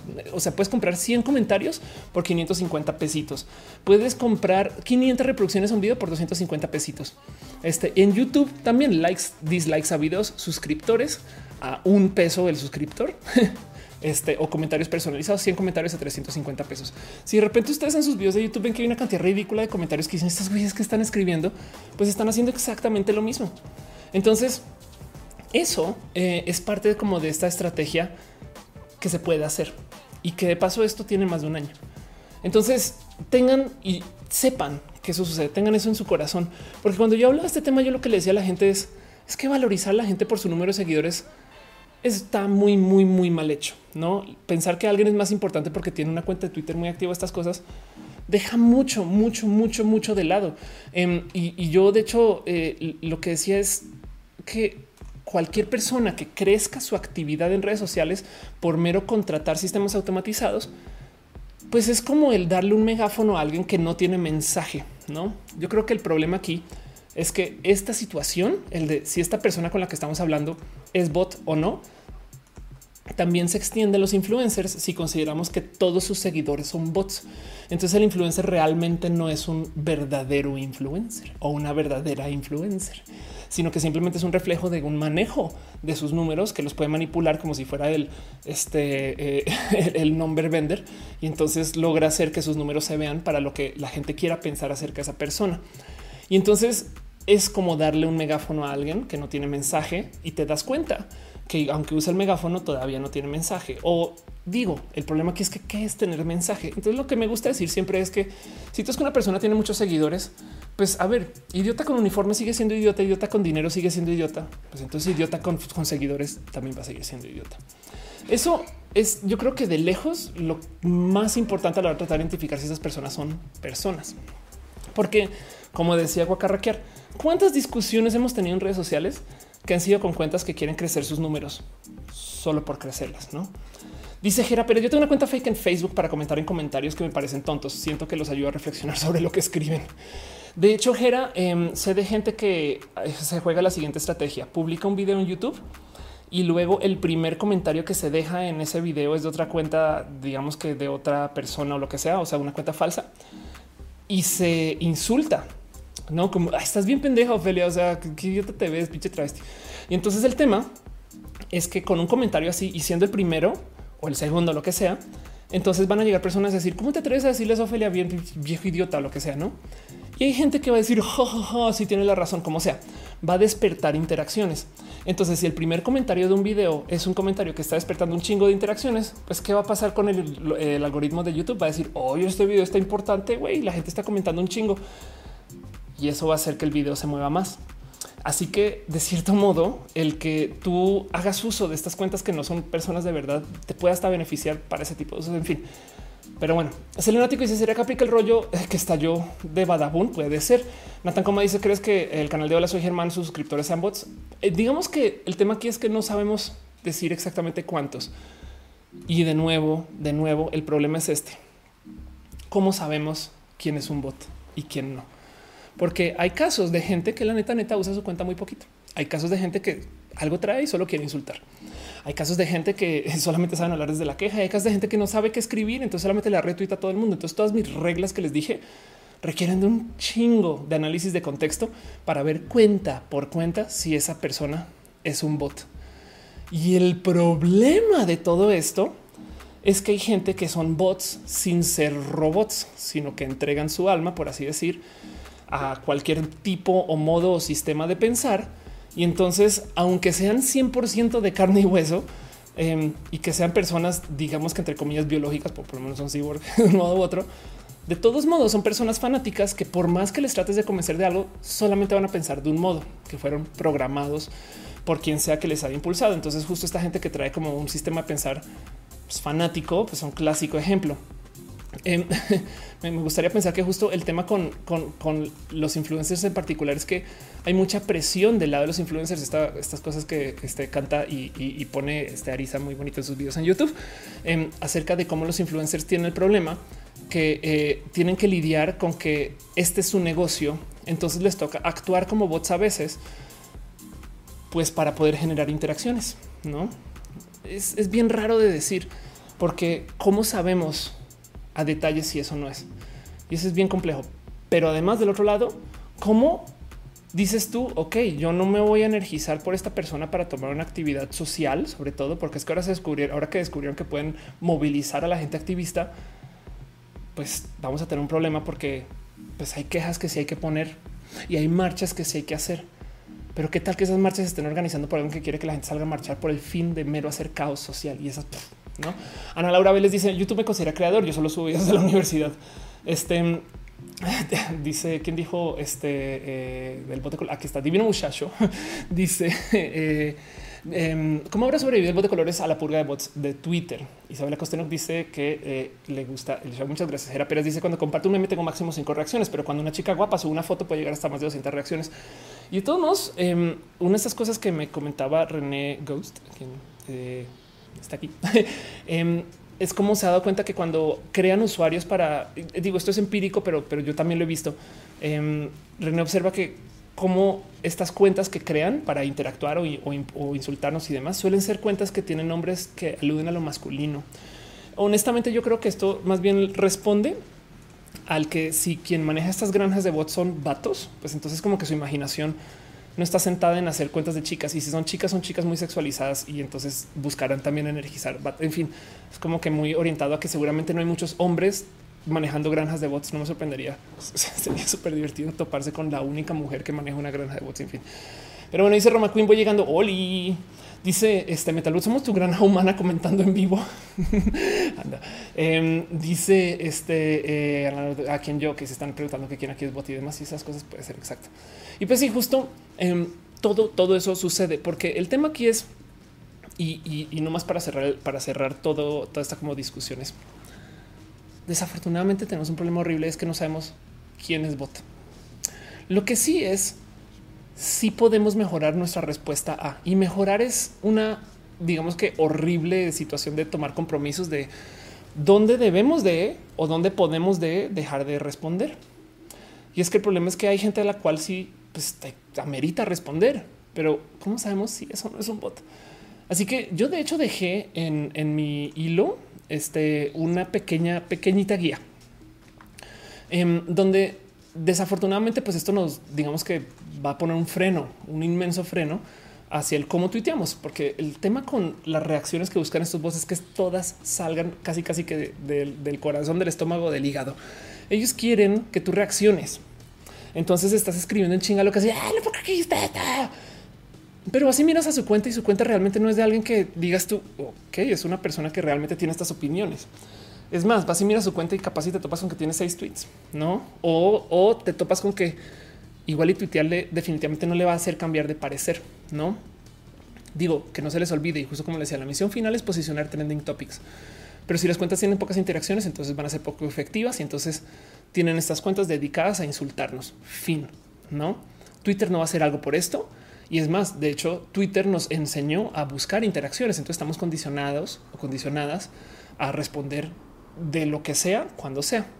Y sucede mucho en redes sociales que nos encanta, además, digo, cada quien, yo sé que hemos caído en esto en algún momento u otro, pero nos encanta señalar a la gente solo por el fin de señalarles. Em, y entonces es como este como castigo moralino, los lords, las ladies, donde de cierto modo se volvió como una, digamos que muy corrupta situación, donde la gente siente o nosotros y nosotras sentimos que está súper cool decirle a alguien eso no se hace a cambio de nada más. Entonces, de hecho, hace nada Barack Obama justo estaba dando un discurso en algún momento donde decía si tu activismo radica en señalar lo que está mal y ya no estás haciendo mucho activismo. Y lo decía porque justo hay gente que está dedicada a señalar lo que está mal con tal de sentirse en una posición de superioridad moral. Em, y a veces es bien merecido, me explico, pero del otro lado te topas con que justo el salir y declarar que eh, a esta persona, eh, no sé cuántas veces me han dicho de que alguien eh, le dieron problemas para entrar a algún lugar, algo así, porque es LGBT, pero luego así, mira si la historia no tiene nada que ver con eso, pero saltamos inmediatamente a poner la queja, no? Y entonces la pregunta es, ¿deberíamos de poner la queja o no? Pues bueno, por lo menos con el tema de sobre todo los feminismos, estamos enfrentando que pues hay que darle la razón a quien pone la queja. Yo sí te creo, no? Pero otro lado hay otras, otra cantidad de situaciones donde la neta, neta no la meritan. Entonces, ¿cómo decides y cómo enseñas que sí o que no? Y es muy difícil separar el castigo moralino del no de verdad. Si estoy haciendo un comentario que hay que hacer, muy, muy, muy difícil. Pero pues como sea justo, eh, la gente que programa estos bots abusa de nosotros y nosotras porque lo que quieren es hacernos sentir mal. No, ah, no vas a decir nada por eso. Ah, ¿Cómo se te ocurre? No, o, si te dices algo, este, eh, entonces, pues ahora justo pues también un problema porque lo dices. Como ese famoso cuento de eh, esta persona como de este género no descrito en su foto y que le dicen este pareces niño y le dice porque lo soy. Ah, ok, entonces pareces niña. Em, pero justo el tema es que es muy difícil eh, lograr que alguien conceda un punto en redes sociales. Saben? Piensen siempre en eso convencer a alguien en redes sociales es una real tarea difícil y titánica y compleja. Es un problema porque las redes sociales nos hacen sentir como si estuviéramos hablando uno a uno con cada persona cuando nos arrobamos. La verdad es que estamos en un coliseo y hay gente atrás diciendo uh, uh, uh", con cada punto. Entonces, si tú logras que alguien conceda su punto, no solo te está diciendo a ti, ah, tienes toda la razón. Yo creo que no estaba bien también le está diciendo a toda la gente que le rodea, miren que yo estaba mal. Y hay mucha gente que no está dispuesta a hacer ese como punto como de concesión de entrega, como de un debate, un argumento de más. Así que eh, si ustedes quieren de verdad platicar con alguien para hablar temas serios o no, traten de hacerlo por DM. El mero hecho de que no lo quieran hacer por DM de entrada debería de comunicar un poco acerca de sus intenciones o debería de eh, este, desconectar un poco el ah, es que claramente sí es un bot. Pero pues bueno, justo eh, lo que yo comentaba en Milo era eso es que les dejo este consejo. Y es que antes de responder, vean, vean quiénes les escribe. Saben, tómense el tiempo de por lo menos tratar de entender a quién le están escribiendo y por qué está escribiendo lo que escribe. Hay gente que la neta, neta, neta, em, pues de cierto modo no está ahí para platicar. Así se, así no sean cuentas bot, pero no está ahí para platicar desde lo sano porque les pagaron por eso.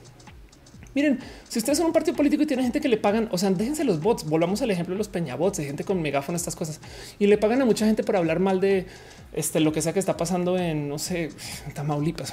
Entonces, pues evidentemente, por más que tú discutas y platiques, nunca van a cambiar de parecer. Siempre van a encontrar algo.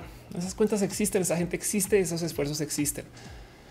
Entonces, de cierto modo te das cuenta por su historial de publicación, lo cual quiere decir que entonces cada vez que le va a responder alguien en Twitter me va a tener que entrar a ver a su cuenta, a ver quién es, analizarle y demás. Y pues el tema es que sobre todo si es algo que les está tratando de despertar rabia y furia, yo diría que pues la situación es así. Tenemos que medir. Y la otra cosa es, evidentemente, pues antes de tuitear, respiren, cuenten hasta tres, piensen si lo que van a publicar pues les va a mejorar por lo menos la vida a ustedes, no le va a cambiar el pensar a alguien más que es muy poco probable que suceda. Y solo no se les olvide que los bots no cambian de parecer, así sean bots humanos. Y mira, no les miento que hay una cantidad de momentos donde justo estas cuentas si nos sacan de quicio. Entonces lo mejor que pueden hacer es o silenciar o bloquear. De hecho, justo el, consejo más clásico, y con esto cierro todo este tema, em, es que pues a los bots, pues digo, ni siquiera a los bots, a los troles, no se le discute, no se le debate y es ser posible ni siquiera se le responde. Y es porque están en una misión y no van a escuchar razones. Y este es un consejo tan viejo como el uso de los foros del Internet o antes. ¿no? Al troll no se le alimenta. Y lo digo porque justo, y acabando con mi gran analogía con Blade Runner, el tema, por si son fans de la película o no, si bien la película originalmente, es que la gran conclusión de esta película, parece genial, es que a fin de cuentas, al último momento te das cuenta que no importa si la persona con la que estás hablando es bot o no. Digo, Blade Runner se topan con que no importa si es replicante o no. O sea, les vas a dar un trato que va a ser muy similar al de cualquier humano que no conoces. Cualquier humano donde tú no entregas una eh, eh, conexión emocional, pues literal estás dando el mismo trato que lo que le darías a cualquier software o cualquier robot, que dice mucho acerca de cómo nos vamos a relacionar con los robots en el futuro. Pero en eso más bien piensen ustedes si vale la pena platicar. Y es una lástima porque entonces todo esto va a desmontar un sistema de confianza y va a desmontar el que podamos platicar bien entre nosotros y nosotras. Y es una lástima porque las redes sociales se supone que no eran eso. Pero si hay gente tóxica y si hay vicios y si hay bots y si hay intereses y si hay gente que les están pagando por esto, pues se acabó. Pues bueno, leo sus comentarios. Dice Beatriz que estaría bonito y yo tener una tipología de bots. Sería espectacular. Eric dice esto va para una plática TDX. Pues ojalá. Bueno, en, febrero doy una, entonces capaz me lo llevo para allá. Berlín dice saludos desde Honduras, Centroamérica. Eh, gracias por estar acá. Crisis dice qué pasa con los bots de artistas pop como los coreanos, los monstruos de Gaga, Britney, etcétera. Em, y, define si son bots humanos o no. ¿eh? Es una buena pregunta, pero justo es exactamente lo mismo. Son números de humanidad, no? Eh, entonces, eh, es raro el considerar que, bueno, estos movimientos honestamente sí existen, sobre todo la gente muy, muy joven tiende a ser muy fanática con esto de adular a alguien dentro del mundo de la producción musical. Em, pero em, yo creo que a fin de cuentas sirve el mismo propósito. Afortunadamente estos bots ultra comerciales no están ahí buscando por lo menos el ofendernos pero no descartes que existan esfuerzos que estén hechos para crecer cuentas y luego se las llevan para allá o capaz si las crecen allá porque hay interacciones y luego se las llevan para mover trending topics y cosas así. Sabes, es como que capaz si sí están relacionados, no? Pero bueno, dice eh, ah, creo que la Telfaller era bot. Es muy probable que fuera bot. Sí, de, hecho, por eso la publiqué. Ahorita va a hablar de, eso sin su usuario, eh, pero pues sí. Y, este dice Berlín Orellana en Honduras. Tengo amigos que te admiramos mucho. Ah, muchas gracias. Qué chido. Hay que ir a Honduras. Em, y dice René, me ganas de llorar sin imaginar mi vida sin voz. Eh, mi guitarra y voz. Dice eh, Rock mandó un feed de troll. Es del tiempo de los memes. Este sí, desde hace mucho tiempo. Totalmente de acuerdo. Justo. Entonces, eso era Pérez. Dice: Me conseguir un novio robot. Pues capaz si existen novios de que de cierto modo son como robots. Entonces, eso, no solo que no se les olvide que el tema es no nos vamos a deshacer de los bots. Mírame a los ojos, no se van a ir los bots. Y los bots, de hecho, por ahora funcionan a base de crear la mayor cantidad de interacciones. Entonces, la actividad de máxima insurgencia frente a este tipo de violencia es no responder. Y guárdense eso en su corazoncito. Y más bien yo voy adelantando para irme al próximo tema y cierro aquí. Pero igual leo sus comentarios y voy viendo este lo que sea que me vayan diciendo. Que no se les olvide que vino Ophelia a decirles que les va a hacer un show diciéndoles cómo vamos a hacer para encontrar bots. Y la conclusión del show es no, no hay conclusión. No sé, soy horrible. Pero bueno, vámonos a nuestro primer tema, cosas que pasaron esta semana que yo les llamo abrazos. Em, básicamente son pequeños temas que quiero nomás repasar por encima y a ver si a ustedes les interesa o no, pero que por lo menos, no sé, serían chidos de discutir, como de hecho que yo golpeo el micrófono constantemente. Pero bueno, ese próximo año lo va a cambiar. Ya tengo una idea de cómo cambiarlo, pero ya será para después. Y pues bueno, em, quiero hablar del primer tema, de lo primero que les tengo para ustedes. Sigan comentando que les voy a estar leyendo, me voy a estar deteniendo frecuentemente para leer lo que sea que estén escribiendo. Em, y es que quiero hablar un poquito de todo, todo esto, aquello que pasó en la FIL, la Feria Internacional del Libro en Guadalajara. Digo, pasaron mil, mil, mil y un cosas, mil, mil y un cosas, pero hubo dos o bueno, como tres temas que quiero nomás levantar que, que, veí como muy movidos en redes sociales. La verdad es que la semana pasada yo hablé acerca de mi intervención en la fila, entonces me va a saltar eso y hablo en el rojo anterior. Pero quiero nomás compartirles esto que pasó. Este, eh, also known as La Roja, o sea, la rojalía, o sea, este, la, la, eh, la draga más cool del mundo y la existencia porque hace drag en, roja. que está en Guadalajara, que es una persona bien, bien, bien pinche cool, pues lanzó su primer cómic. Entonces está cagado porque dice el primer cómic drag de México pero pues bueno, esto se estuvo presentando un rato y solamente quiero compartirles un poquito cómo fue este lanzamiento. Es como que el mero haber llevado, primero que todo, el güey, qué cool. Es como mi, corazón máximo a, Tania Robotania y pues bueno, también por extensión con Carraquier, quien está, estuvo también enredado. Así sea en apoyo este, eh, emocional eh, detrás de todo esto, aunque yo creo que fue mucho más que, pero pues quiero que nomás vean cómo se puso esta fil desde el lado de lo drag y la gente drag y los esfuerzos del LGBT y demás porque es bien cool ver que esto suceda. De hecho, esto es uno en un millón de temas en particular. Em, y, de estas cosas que comenzaron a pasar. También hubo otro eh, baile del violador eres tú, em, que tuvo un final raro y lo quiero platicar con ustedes porque mucha gente se enloqueció con esto. Y lo que pasa es que em, luego de esta como tarde de feminismos y de reunión feminista, pues eh, se acaban organizando eh, varias mujeres y en últimas, el final de la noche es, pues después del performance del video en tu camino, se quemaron libros.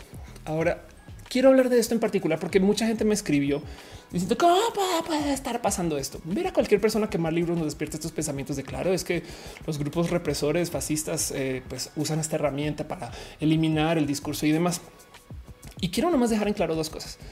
La primera es hay que saber diferenciar y para todo, ¿eh? o sea, no solo feminismos, que hay grupos excluyentes y hay grupos incluyentes. Los grupos incluyentes son todos estos que estamos peleando en marchas y, diciéndole a la gente, oye, deja de ser tan injusto, injusta, ¿saben? O sea, la diversidad, el movimiento de la diversidad, la gente LGBT, todos esos son grupos de inclusión. Es cualquier persona puede venir, siempre y cuando lo único que no se permita es la intolerancia, ¿no? Es una paradoja famosa, pero bueno. Mientras que los grupos excluyentes son personas que dicen solamente hay un modo en el que puede ser y todo lo demás será excluido. ¿Quiénes son grupos excluyentes? Pues, pues Frente Nacional para la Familia es un grupo excluyente. Las TERF, no trans exclusionary radical feminist, no? Este eh, todos estos grupos de gente que justo buscan excluir.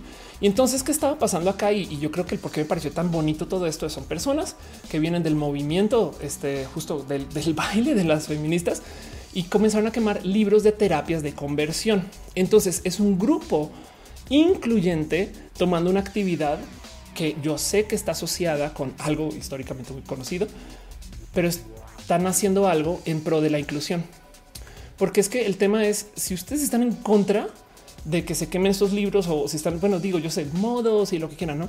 Ahorita hablamos de los modos en dos segundos, pero el tema es si ustedes están en contra, pues de cierto modo, inherentemente están abogando porque sí existan estos esfuerzos de terapias de eh, conversión que son crueles. Y, no más para dejar en claro que es una terapia de conversión, no crean que es ir con un psicólogo sentarse y que te traten de convencer que eres gay o no.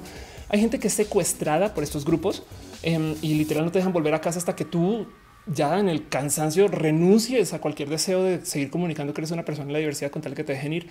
Hay casos donde se habla de violaciones correctivas con tal de que tú vuelvas a ser una persona, bueno, que en este caso eran mujeres que acaban siendo violadas para que no sean lesbianas, ¿no? Y lo digo porque justo en no más como para que tengan un poquito de contexto de qué más está pasando, se estaba debatiendo la ley de identidad de género en Jalisco y se estaba debatiendo también una ley este, para ilegalizar las terapias de conversión. Entonces, mientras está pasando esto, están estas personas feministas pro LGBT, feministas interseccionales, em, que además tengo entendido que quien se puso a quemar libros fue una persona o, quien comenzó fue una persona, o bueno, fueron grupos este, eh, de personas no binarias eh, que también son feministas y por supuesto que pueden ser feministas. Este y eh, nada, lo acercaron como al es que pues es que están en contra, son grupos de odio. Vamos a tratar de distanciarnos de estas grupos, de estos grupos de odios, no? Y pues sí, evidentemente sobra decir que hay gente que se para en las esquinas a decir no, las feministas de verdad son quienes hacen esto, aquello y no saben cómo me rebasa considerar que estas mujeres trans exclusionarias, o sea, transodiantes que son feministas, literal salieron a decir no, pues yo no, yo no apoyo la quema de libros. O sea, salieron estas personas que se presentan como mujeres feministas a literal opinar y decir no, no, no, es que sí está bien que existe esta información, este, eh, digamos que busca la conversión, las terapias de conversión, estas cosas. Bien rudo de leer, fue bien complejo, porque es que de nuevo vamos a hablar dos segundos acerca del tema de los modos. Si fuera acerca de los modos, cada vez que aparece un baile pacífico, una demostración pacífica, siempre sale algo que dices, güey, qué rudo como maltratan pues a la gente, no? Este, em, Por ejemplo, está el caso de eh, justo el violador eres tú, que se volvió, no sé si vieron esto en mi cuenta de Twitter, em, aquí está, se volvió que comenzaron a aparecer en antros eh, eh, a promocionando que ven que este, tomamos este movimiento y lo volvemos como una gran burla. Em, de hecho, hay canciones, esto no me sorprende mucho que ya la volvieron con una canción bailable y demás, que pues de cierto modo, pues primero que todo, que chingados hace DJ Cobra Monterrey, este, haciendo la versión bailable, la culpa no era mía, ¿no? Eh, y, segundo que todo, del otro lado, pues también eh, hasta aparecieron eh, tanto los, los que estaban bailando que en un equipo de fútbol y la Marina. Salieron personas de la Marina tan bonito que estaba hablando yo la semana pasada la Marina, pero salieron a bailar burlándose del tema. Entonces el tema es los métodos pacíficos nos llevan a la burla, pues evidentemente, evidentemente que nos vamos a encontrar entonces de nariz con que pues igual y estos actos que son la de lesnables funcionan mucho mejor. Este dice Jera Pérez, porque cuando una mujer baila violento camino es alabado, cuando los hombres suben video bailando les ofensa. Te lo explico, porque eh, estamos hablando de un grupo que está recibiendo opresión este, y los otros son el grupo opresor. Es como imagínate si este, existiera una, eh, imagínate que saliera un terrateniente dueño de esclavos a cantar canciones de libertad de los esclavos. Em, Sabes, es, evidente que es en burla y es desde su posición de poder. Y lo digo porque hay muchos grupos que tienen esta justa esta posición de poder y entonces se burlan de cómo quien quiere liberarse de esto este no la logra, podría ser, sabes? Entonces es muy, muy, muy ofensivo cuando estamos hablando de que justo pues hay violencia de género, no? Comprobado, estadísticamente comprobado. Pero bueno, Alexis Ortiz dice la mayoría de la gente se infarta porque queman libros que no tienen en cuenta el contexto, no queman libros de Trotsky Marx, quemaron libros de tortura. Exacto, quemaron libros de tortura. Em, exacto, dice René, dice gente del caca cantando los blues. Exacto. Rockman dice: Yo no entiendo cómo es que eh, el trans hate puede defender los libros de conversión. Yo tampoco, ¿eh? yo tampoco. Em, y entonces justo, y bueno, de paso hablando de estas eh, mujeres transodiantes que se presentan dentro del rubro del feminismo, luego, el otro día me descubrí que al parecer hay un gran movimiento dentro del mundo radfem que también es antivacunas. y entonces es como de, ¿qué está pasando aquí? No? Em, pero pues bueno, el tema es que justo eso también pasó en la FIL, ¿no? Eh, y, despertó una cantidad ridícula de, plática, porque lo más dejarlo en claro y es, a ver, esto es un tweet muy bonito que dejó Almadelia eh, muy amiga que dice desaprueba la violencia contra las mujeres, pero que no marchen enojadas. Desaprueba la violencia contra las mujeres, pero que no marchen haciendo un cantito ridículo. Desapruebo la violencia contra las mujeres, pero hay que castigarlas si dan una falsa alarma. ¿Te estás oyendo? No. Y por dejarlo aquí presente, tanto que la queja, que las pintas, que el ángel, que no sé qué, nomás quiero que sepan que la primera marcha en donde literal rompieron el ángel y armaron un desmadrote que mucha gente se quejó Gracias a esa marcha, y esto lo corroboró Claudia Sheinbaum ahorita en su reporte de primer año de gobierno, dice gracias a eso se impulsó la activación de la alerta de género y la alerta de género es como un estado donde la ciudad eh, le dedica una cantidad de recursos que no lo hubiera hecho en bajo otras condiciones a favor de tratar de detener justo la violencia de género, abogadas, este ítems de seguridad, capacitaciones, etc. No, entonces el tema es tanto que se quieran quejar o no de la violencia que sucedió contra el ángel, pero vean que para por lo menos una esquinita funcionó. Y lo mismo quiero que tengan presente a la hora de considerar lo que pasó en la fil. Yo sé que se ve, o sea, desde lo básico se ve bien rudo, no ver esas mujeres quemando libros, pero lo que están quemando son libros de tortura. Entonces no es lo mismo. Y, eso eh, justo nada, pues vaya cosas que pasaron en la fil. Yo creo que esta año yo pensaba, wow, qué, qué movida que estuvo esa fil, no? Dice Cristian, yo creo que hubo que diferenciar entre lo lúdico y lo divertido que resultó la estrategia de la canción feminista, la de los machistas, es decir, podemos divertirnos y al final se cumple el objetivo. Pues la verdad es que acabaron siendo objeto de burla muchas personas por eso, ¿no? Y pues bueno, dice que Chicana, yo veo esa canción como una consigna, un grito de guerra para unir y empoderar, burlarse, burlarse de la lucha. Em, sí, de hecho, em, justo le decía a René que me recuerda mucho a, a las jacas no sé si ubican, eh, es, un, es, un, es un literal, un ritual indígena que se usa para intimidar. Digo, esto es en el ámbito del deporte, entonces claramente entra dentro del entretenimiento, pero pues que lo encuentran mucho en el rugby este, neozelandés. Entonces hacen literal estos como bailes rituales que están hechos para intimidar a sus oponentes pero la comunicación es muy evidente. Somos un grupo, este tenemos un este motivo, estamos haciendo esto y esto es, esto es algo que se le da mucho respeto, no? Em, entonces, no más eso, como que evidentemente, eh, este la ah, ni siquiera lo está mostrando, no? Evidentemente, eh, el, violador, este un violador en tu camino, em, no es una jaca, pero es nomás como para que tenga una idea de más, más bien qué tipo de, de situaciones saben. Es como es algo que se trata acerca de hacer comunidad, es algo que se trata acerca de eh, comunidad, comunicar un mensaje como de unión entre quien lo presenta, lo lleva y demás. Motivo por el cual también de paso hay que rehacer esto en la Ciudad de México. Ahorita después hablo de eso, pero bueno, nada, sepan que eso pasó y entonces yo me quedé con este wow, qué cool que estuvo esa filo, que pasan muchas cosas interesantes y pues eso es, eso es lo que hay. Este y eso es lo que pasó, no? Em, pero bueno, em, en eso eh, justo eh, también otras cosas que pasaron esta semana, pequeños abrazos y demás. Y sigo leyendo sus comentarios ahorita. Otra noticia, así bien rapidín. Se dio la noticia y esta no es la primera vez que sucede, pero cómo explotó desde lo viral esto. Pero se dio la noticia de eh, un IG que se llama Luan, que es un bebé cordobés em, o una o un que es viene de ser de un papá y una mamá trans. Y yo lo puse también en internet diciendo, ok, tenemos un papá y una mamá trans que dieron a luz. Ahora que conservadores, no? Porque suele ser que la acusación es que se va a acabar la humanidad porque la gente LGBT no se puede procrear estas cosas. No y es de pues no. Em, y del otro lado, pues que si transicionas que no. Ahora mucha gente como que le saltó la noticia porque dicen, ah, o sea, quien dio a luz igual fue el papá, no? Háblenme cuando dé a luz la mamá trans, no? es de hey, güey, espérate. Em, y pues como sea justo este, esta noticia Em, como que despierta muchos sentires, porque el, tema de, decirle a alguien si es que la gente LGBT se está procreando, que es raro, como que no entiendo por qué no lo ven como algo que sí sucede y sucede mucho. Moto dice alzar la voz, buscar seguridad, luchar por nuestra libertad siempre será correcto, se debe seguir haciendo. Susana Larcón dice mi mamá apenas está aprendiendo el tema gracias a estos escándalos. No tenía interés en el tema hasta que esto sucedió. Ándale. Hueca Raquel dice fue un gran evento la presentación del cómic Dragon, la fil histórico, incluso totalmente de acuerdo. Todo el reconocimiento para Robotania, Eva Cabrera y La Roja que la mega rompieron. Totalmente de acuerdo. Este Dice eh, Aldo, eh, gente del stream, si no entendí muy bien cómo fue eso de los padres trans. Ok, em, básicamente es una, este, un papá trans, o sea, un hombre trans y una mamá trans, una mujer trans, pues tuvieron un eh, chiquite.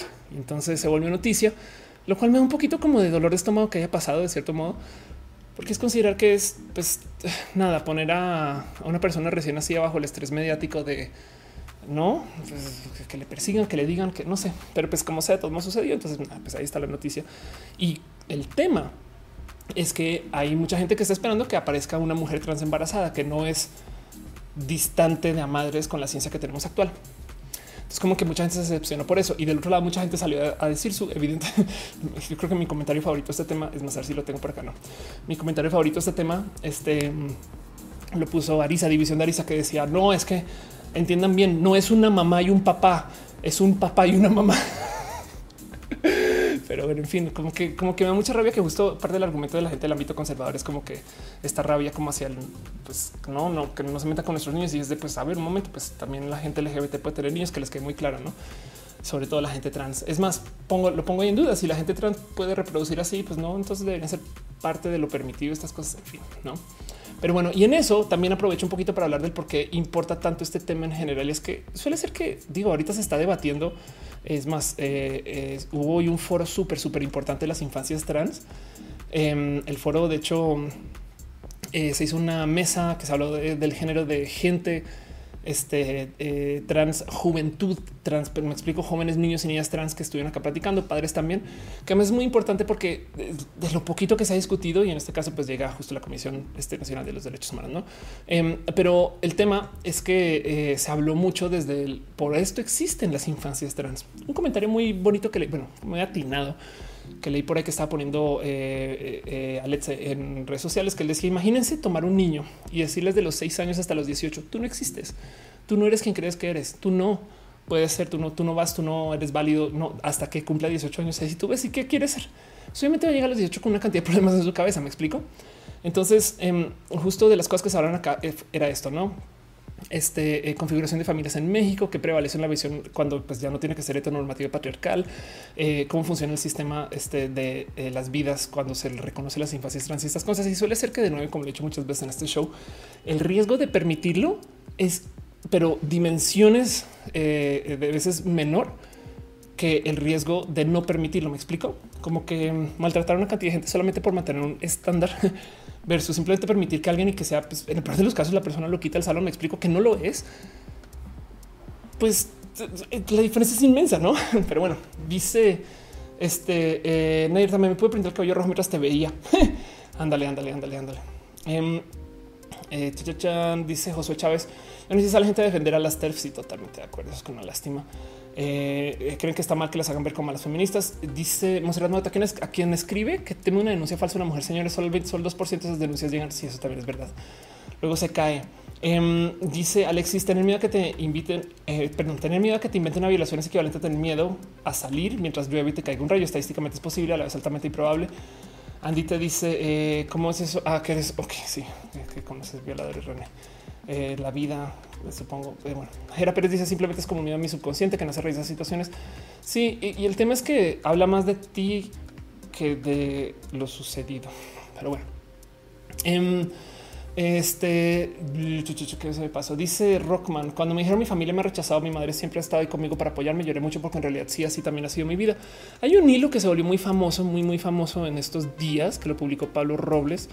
Este em, este, no sé si lo vieron o no, que además despertó un chingo como de raras discusiones. Pero cuenta Pablo la historia de su hermanita chiquita, eh, una hermanita eh, Ariel, que empezó a hablar de que era una niña, todas no querían hablar de que era un niño. Tuvo una temporada de los cuatro de los, ocho, años que solo oír su nombre le provocaba una pataleta. Eso es un nombre asignado en nacer, lo que está tratando de decir cada día una tortura, sobre todo para ella. Lo peor era que en el colegio, cuando los profesores se dieran cuenta, le recomendaron a mis padres que la llevaran a terapia con una psicóloga y en la casa era tema tabú. Entonces el tema es que cuentan la historia de esta niña chiquita de 4 a 8 años que pues siempre se le dijo que no debería de existir. Em, y aquí está, con 6 años empezó a sufrir acoso escolar, que si era este un este eh, puto maricón, que si tal era así tal cual, vomitaba antes de ir al cole. Y entonces em, luego decidió no volver al cole. Y entonces a la reacción, eh, básicamente no encontró apoyo la familia, empezó a callar, no hablar, a no decir nada, lo llevó en silencio. Y entonces con 11 años veía como una niña disfrazada de chico. Entonces justo eh, aquí está todo el tema de la condena social que acaba sucediendo con Ariel. Em, y aquí está. Y entonces, justo con 17 años, volviendo al instituto, había llegado a casa, dejado sus cosas en el escritorio, ordenado su ropa, besó a mi madre. Y cuando yo estaba poniendo la mesa para comer, abrió la ventana de la cocina y se tiró al patio delante de su madre. Y entonces, esta historia, esta noticia está acá. El motivo por el cual este hilo generó una cantidad de reacción, pues primero que todo porque es brutal si lo leen completo y segundo que todo porque la primera vez que lo publicó lo publicó usando pronombres masculinos. Entonces, pues mucha gente se volvió a decir, claro, cuentas esta historia al sufrir y además malgenerizas a tu hermana que se suicidó por eso. Entonces ahora lo repitió, pero pues como que no se no explica que de dónde va la historia un poquito. Siento que como que ahora ya no hace tanto sentido el hilo, aunque prefiero que no malgenerice a su hermana, no?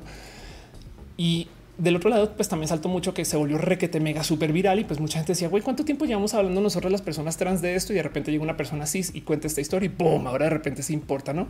Pero es que la historia sí es brutal. Es el cuento de una persona joven trans que se le negó su, este, su vida hasta los 17 años y se suicidó frente a su mamá. Entonces, esto también es como parte de esta plática, esta discusión, ¿no? Como que el tema justo de las infancias trans, que está ahorita muy presente, que lo único que pide es decirle a la gente, mire, permita que la gente sea así, porque además hay lo que quieren estudios diciendo que la gente en últimas sí crece y se desarrolla así, ¿no? En el punto de vista de la gente, sobre todo eh, las TERF y estas mujeres que están en contra de este, eh, de este, tema, que dicen que el permitir que la gente trans exista desde tan joven edad borra a las diversidades, no? Porque entonces ahora tú tienes que ser mujer o tienes que ser hombre es yo creo que falso, ¿no? Y mucha gente también como que lo cree, claro, van a obligar a que transicionen. No, la verdad es que quien pide esto son los niños o las niñas o las niñas. Y entonces lo que se está pidiendo con todos estos movimientos es más bien dejar que tengan voz y decisión. Y entonces acá dirán ustedes, pero bueno, pues es que son muy jóvenes para decidir sobre su sexualidad o su identidad, pero mágicamente no son lo suficientemente jóvenes para que se les deje vivir como personas heterosexuales, que también es una decisión, sobre todo si eres una persona de la diversidad. Y del otro lado, nomás para que lo tengan presente, desde los 12 años se le considera a un menor lo suficientemente independiente y mentalmente desarrollado para que en caso de divorcio pueda elegir con qué padre quiere vivir o madre, ¿no? Este, y entonces, si eso es el cómo vivimos ya desde hace mucho tiempo, la neta, el que se le permita vivir de su vida de un modo, pues me parece que es de daño mínimo, mínimo, sobre todo porque es quien lo está pidiendo y no se le va a operar y no se le va a hormonar, solamente se le va a dejar, ah, quiere ser niña, va, ve adelante, ser niña. De cierto modo, digamos que en el caso que esta persona crezca y de los 12 a los 16 se viva, se viva niña y de repente diga no, yo no soy niña, yo soy niño o yo soy una persona no binaria, puede volver a cambiar sus documentos. Desafortunadamente no hay una posición de documentos no binaria en México, em, pero bien que puedes, o sea, es que se arrepintió y no sé qué, bueno, puede volver a ser hombre, me explico. Entonces, em, e, eso también en cosas son esas cosas que como que se están discutiendo y que la gente no tiene muy presente y es una lástima. Este dice eh, Simón Ulises, el güey tiene unos tweets medios transfóbicos criticando prostitutas trans, invalidando hombres trans que dan a luz. Ándale, ok. Luis M. Torres dice las tres son máquinas de transfobia, coincido coincidiendo con posturas de partidos ultraderecha. Sí, de hecho, yo creo que más bien es gente transfóbica que está usando un movimiento para, en fin. Pero bueno, este no quiero hablar mucho más de eso, mucho más a fondo, como sea. Em, y este otra cosa que sucedió esta semana, nomás para que tengan acá presente, eh, un pequeño tweet, un comentario así muy rápido que pasó, pero que quiero compartir con ustedes. Esto lo publicó este, la gente de bioética de la UNAM eh, y hablan un poco de como algo que yo he presentado acá varias veces que yo creo que esto debería ser un roja enterito por sí solo, em, pero están preguntándose si el cerebro tiene género, no? Y entonces, oh por Dios, esta página tiene nieve. Pero bueno, el tema es, resulta que ahora sí se está hablando de esto, que yo varias veces he presentado aquí, de que hay mucha ciencia que justo está hecha asumiendo que quien tiene un género asignado lo es. A ver, ¿a qué me refiero con eso? Primero que todo, ¿qué quiere decir el género asignado? No? El tema es que ese cuento de que si eres XX o XY, automáticamente eres de este género porque vas a tener este, este, este sexo es una conclusión que se hace porque lo que comenzaron a hacer es se acercaron con gente que tiene ciertos genitales, le hicieron pruebas de cariotipo alrededor de la zona de sus genitales y se dieron cuenta que mayoritariamente hablando, la gran mayoría de la gente que tiene estos genitales eh, tiene cariotipo que tiene que, da con XX y otros que dan con XY. Sí, hay gente intersexual, pero borrémoslo del estudio. Lo cual quiere decir que realmente lo que estaban haciendo es, ah, nos acercamos a, a la gente que tiene una vulva y entonces nos dimos cuenta que esas personas pues sí van a tener una vulva porque tienen esta genética y pues si tienen vulva automáticamente se asume que eres mujer. Resulta que hoy en día sabemos que no. Sabemos que socialmente no es necesario, legalmente no es necesario em, y que además existen mil modos en los cuales cualquier persona, como se quiera vivir, no necesariamente tiene que ser ni hombre ni mujer, puede ser una persona no binaria. Y entonces la pregunta es: ¿y entonces el cerebro qué? Pues hay mucha gente que dice que cuando toma hormonas comienza a pensar diferente y demás. Hay mucha gente que dice que el cerebro de los hombres es un modelo, de las mujeres es de otro y que creen. Resulta que estadísticamente hablando, no es que las mujeres hablan más. Ofelia, pues están todas esas estadísticas que topan que cuando tú mides en discurso público que si los hombres hablan más que las mujeres o las mujeres más que los hombres, resulta que se habla casi que por igual. Lo que pasa es que a las mujeres se les interrumpe más, sobre todo por hombres. Y estoy hablando de realidades estadísticas. Entonces, realmente lo que sucede es que cuando una mujer habla, estadísticamente hablando, a muchos hombres estoy colgada al binario, no a muchos hombres les molesta o les salta o están como inclinados a quererlas interrumpir. Por consecuencia, los hombres están observando constantemente si una mujer está hablando y las mujeres están solamente hablando. Y entonces se comunica la leyenda y se crea todo este como faramaya de que las mujeres hablan más, pero realmente medido no es necesariamente verdad. Em, porque entonces este cuento que es que los cerebros no están organizados de un modo diferente y resulta que no necesariamente, sobre todo si tomamos en cuenta este cuento de que hay gente que vivimos no binaria y que hay gente este que es trans y binaria y que hay gente que no es trans y binaria y que entonces que tienen varias formaciones diferentes. Y si a eso le sumamos que el cerebro tiene una cantidad ridícula de plasticidad, se los súper prometo que habrá quien pueda mover su cerebro de tal modo para que tenga un tipo de desarrollo que parecería ser el del otro sexo y género. Y además es congruente que la gente transbinaria suele ser exactamente igual en cualquier medida de este tipo, lo que en el cerebro con la gente que no es trans y que también en binarios. Entonces, ¿por qué tenemos la leyenda de que el cerebro tiene género? Pues porque se asume que quien tiene ciertos genitales o quien tiene cierta genética tiene que ser hombre o mujer y resulta que hoy en día sabemos que no entonces hay una cantidad ridícula, pero ridícula de ciencia que se va a tener que rehacer. Todos los estudios que ustedes lean que dicen en hombres no sé qué, en mujeres no sé dónde, pues resulta que no. El otro día vi que hay una condición de intersexualidad que se cree que se le da más a mujeres que a hombres y resulta que es que como hay masculinidad frágil a muchos hombres justo no se les confirma que viven dentro de esa intersexualidad. Entonces básicamente se les reforma sus sanitarios como bebés o se les dejan de cierto modo y entonces les dice no, no, no, no, es que tú eres así y ya, no. Pero resulta que años después se topan que sí son intersexuales. Bueno, ese es uno. Em, eh, y tanto como hay tantas situaciones donde justo se asume que los hombres tienen que ser de un modo y realmente nada de eso es verdad. Y si a eso le sumamos que hay una cantidad de estudios donde llegan personas que son, digamos que eh, eh, variantes o, que, que, somos de alguna forma divergencias de género, para el estudio suele ser que es gran, que es gran práctica entre la ciencia que se les consideran outliers, espacios donde o gente o, medidas que dices no, esta yo creo que saca la curva. Entonces, más bien eliminémosla y tenemos una curva general para este caso. Entonces, hay una cantidad ridícula de ciencia que excluye a la gente trans o que excluye a la gente este, que es, digamos, de un modo u otro variante de género. Y entonces eso también está presente. Y por fin, entonces ahora sí se está hablando de cómo el cerebro realmente no es así tal cual como lo creemos que es el cerebro del hombre y de la mujer. Dice Jordi Tisha, esto es como un universo Johnny Valley con el cuento de opciones. Estaría padre que hablas de literatura trans debería. Eh, Luis M. Torres dice: Yo solo eh, hablaría en lenguaje inclusivo con nadie al final, con personas no binarias. Pues sí, donde te quede mejor. Digo, la idea es permitirlo y ya no tienes, adoptalo donde más te guste. Yo soy Ceci, dice nuestra mera existencia es un acto político como no binarias. Eso es verdad. Eh, dice yo soy Ceci, ese muchacho Jera no logra entender por qué las mujeres siempre se sienten amenazadas cuando pasan solas. Ah, ok, sí, no, necesito total. Eh, dice Male, eh, te admiro, gracias por tu música. Digo exactamente lo mismo. dice Kiwi que está en el chat, hola carito. Dice René, este completamente insensible a lo que acabo de decir. Ah, ok. Este creo que ya no está en el chat, no?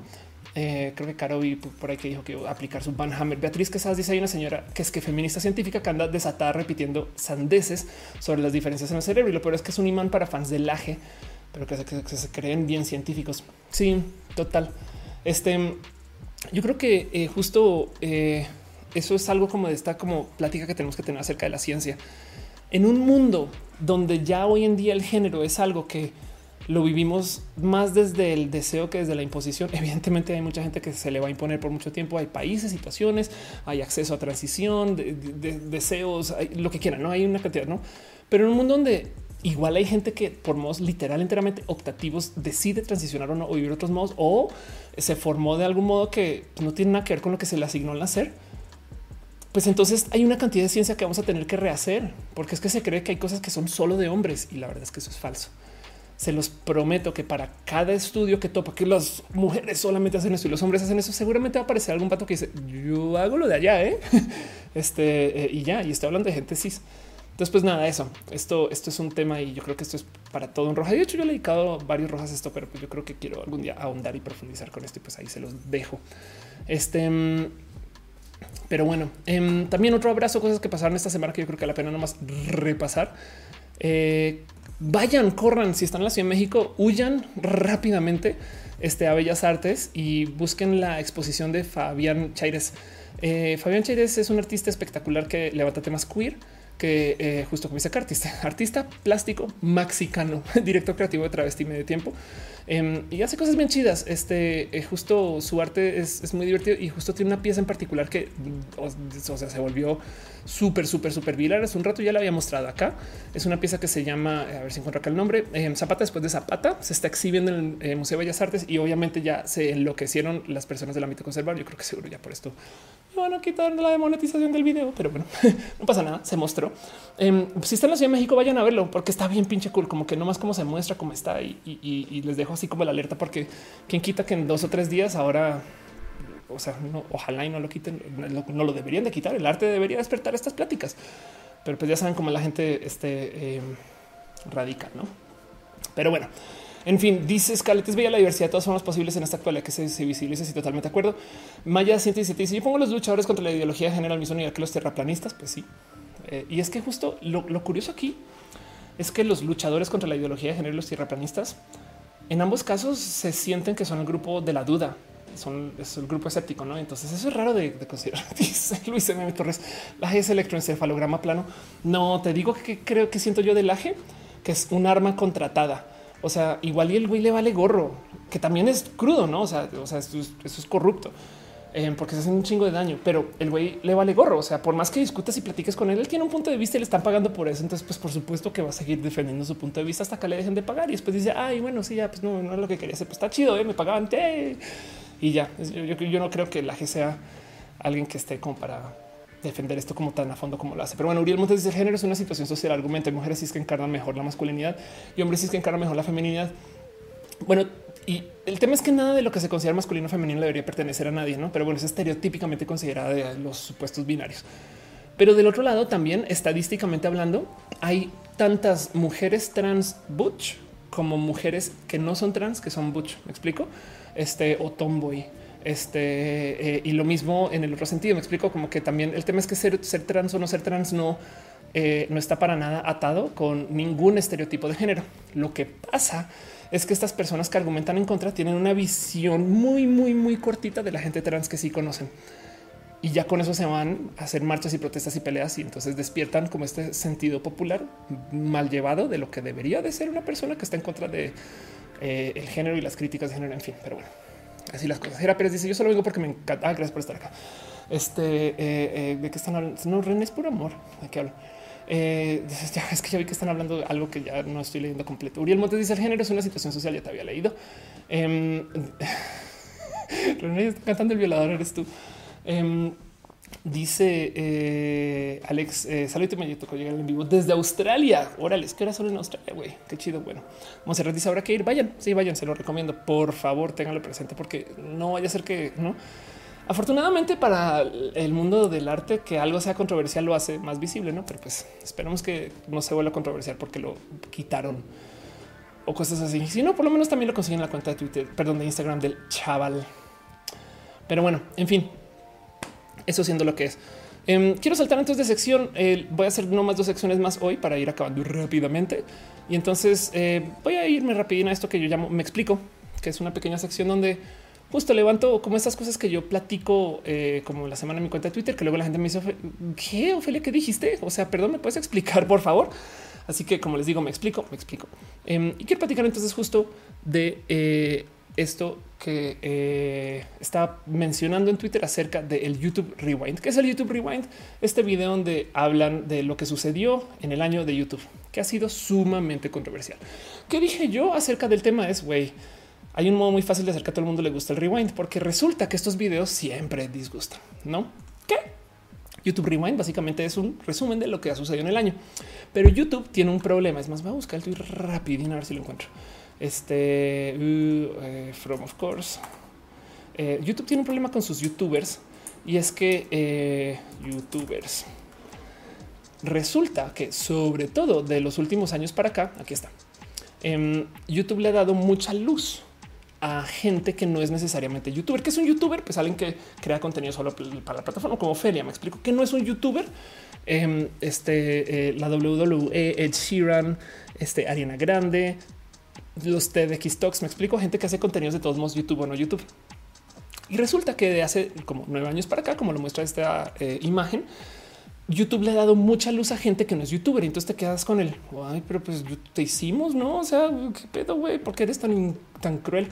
Em, de hecho, justo había comentado yo, eh, y esto también lo adelantado acá en roja, de cómo nomás analizando los videos que aparecen en el trending, te topas que como esto es eh, tomado nomás para Estados Unidos, em, suele ser que YouTube le da literal más presencia a la gente que es generadora de contenido que no viene de YouTube y entonces en el home de YouTube en Estados Unidos hay mucho contenido que viene de las grandes productoras de contenido. Eh, entiéndase, em, hay muchos, hay muchos como eh, aquí, mencionan ESPN, este Foxy es desde, tu interés. Este em, todos estos shows de comedia. Yo veo un chingo de estos, pero estos no los hacen youtubers, estos los hacen cadenas televisivas.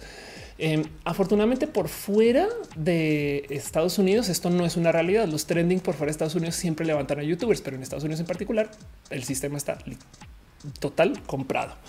Y entonces lo que acaba sucediendo es que pues tienes tú a muchos este, eh, youtubers que, pues, que como que están en la plataforma, que están haciendo que la plataforma funcione, que la hacen súper viral y que de repente llega YouTube a decir en su, sobre todo en su video de rewind, ah, sí, bueno, pero lo importante es que la gente que nos da dinero son Fox, ABC, CBS. Em, y entonces da rabia que pues que sean así de comprados. Ahora es Google, es una empresa que recibe inversión pública y tienen estos nexos con estas empresas y son empresas, son empresas mediáticas. Y entonces los rewinds se volvieron muy como controversiales porque si bien mencionaban a muchos youtubers, sobre todo muchos youtubers mexicanos, em, como que la gente siempre salía como que con mucha rabia de, pero güey, te faltaron mil historias. ¿qué hace YouTube para hacer estos videos de rewind? De paso, contratan una productora, ¿eh? O sea, no es Google, sino es contratan a alguien que dice, a hacer un video bien acá, bien perrón, que resuma todo lo sucedido. Pues el año pasado, el video de Rewind estuvo ya tan comercial, o sea, lo presentó Will Smith, ¿no? Y fue tan comercial que a la gente le dio un poquito de rabia de, güey, la neta, porque, porque no es videos de solo los youtubers, o sea, es que somos, somos, o sea, YouTube no se debe de tratar de esta gente que igual está en la tele y le vale gorro estar o no estar en YouTube. Em, y lo que acaban haciendo es este año em, quejarse de que la gente no le gustó el del año pasado. Literal, el video arranca así como con este comentario bien, bien, bien ardido de el año pasado no les gustó nada. ¿eh? Entonces, este año vamos a hacer un video que sí les va a gustar porque y a los genios de, eh, de la creación mediática se les ocurrió vamos a levantar las estadísticas. Si le dieron like es porque les gustó, güey. Si le, dieron views es porque les gustó. Y pues, ¿qué creen? Resulta que los videos que tienen más views, curiosamente no son los más populares. Eso es raro decirlo. Pero el tema es que los videos que tienen más views a veces tienen más views porque fueron pues, movidos por mucho dinero de inversión en la plataforma. Entonces aparecieron cosas ahí que tú decías esto que dio mucho, pues, mucha lástima ver que la única mención mexicana fue Badabun, que es básicamente un imperio de la comunicación que es muy, muy grande pero pues que está hecho alrededor del hackear el sistema de views de YouTube, no? O sea, no hacen contenido como de corazón de esto es realmente interesante, sino que lo que hacen es responderle al algoritmo de YouTube para tratar de hacer contenido que reciba muchos views y como recibe muchos views, entonces es patrocinable, se acabó, no? Y es una lástima porque pues eso es como monetizar al robot y no a las personas. Y entonces justo el video no gustó para nada, no? Dice em, este anda muy violento el chat. Es que si hay una plática por ahí que no debería estar. Este eh, eh, igual y si, sientes que necesitas banear, babe. Este, ok, este dice yo soy si también puedo ver que ofrece que pasa mal con este programa también el audio. Órales, espero que no haya sido acá. Leonel dice que le gusta mi collar. Gracias, es hecho a la medida. RN tiene un igualito. Em, dice Gera Pérez aún también hizo un rewind. Ándale. Eh, dice Rockman, YouTube debería dejar de llamarse YouTube porque ya no hay ahí como you. Ándale. Em, y eh, dice eh, Ansier, ese video fue un proyecto pagado. Qué excepción. Pues es que así es, no? Entonces, justo eso es tema. El, cuento es que justo YouTube, em, este, como que no sabe bien, no? La queja de los youtubers es qué lástima que YouTube no sepa ser youtuber ni de los youtubers y tienen la razón con eso. ¿eh? También justo por eso es que es como tan complejo negociar como con YouTube cuando eres youtuber, aunque seas un youtuber masivo. Entonces, em, desafortunadamente el rewind se trató acerca de una serie de estadísticas que igual a la gente como que no les parecieron interesantes ni divertidas y algunas menciones estuvieron chidas, ¿no? Pero pues del otro lado, pues se saltaron de un buen de historias, historias, como que no contaron ninguna historia, simplemente dijeron, miren, aquí están los números, tómenlos, chúteselos, ¿no? Em, yo hice un tweet donde decía lo único que deberían de hacer si ya no saben qué hacer es hagan el you acerca de ti, hagan como Spotify y hacen, hagan un resumen de cuáles son tus canales que más ves y la gente que más ves y los videos que más ves y estas cosas. Y se los prometo que ahí la gente lo va a comenzar a compartir. ¿no? You, YouTube. Y entonces por eso lo traigo acá. Pero justo quería hablar un poquito acerca del rewind en particular, porque em, el tema es que eh, el verdadero problema de fondo es que YouTube corporativo parece no consumir YouTube. Es raro, no? Pero bueno, otras cosas que pasaron esta semana, perdón, otras cosas, otras cosas que quiero explicar así muy, muy, muy, muy, muy, muy, muy, muy, muy rápido. Eh, puse un tweet este, acerca del color azul. Em, y es que justo ya se definió cuál va a ser el color Pantone del año. Ahora, por si no lo saben, Pantone cada año selecciona un color y básicamente la gente se eh, Pantone Colors este, of the Years. Vamos a ver si aparecen varios. Em, el tema es que Pantone selecciona aquí está eh, cada año selecciona una paleta de colores o un color en particular y le dice a la gente estos son los colores que se van a usar en el año fin, se acabó. Ahí, ahí, verán ustedes. Em, estos son los colores que se usaron para los respectivos años de 2010, turquesa 2011, porque se majonizo con Tangerine Tango en 2012. Y entonces parece inofensivo, es Pantone diciendo pues estos colores que, pero esto afecta la moda y afecta los colores de la ropa que se presenta, eh, afecta este... Eh, tantas cosas desde el diseño, productos nuevos. Em, de hecho, muchas veces eh, siempre se hacen como vemos como, o sea, como que hasta podrías de a veces como que topar con la moda en particular de cierto año según qué, de qué colores y demás.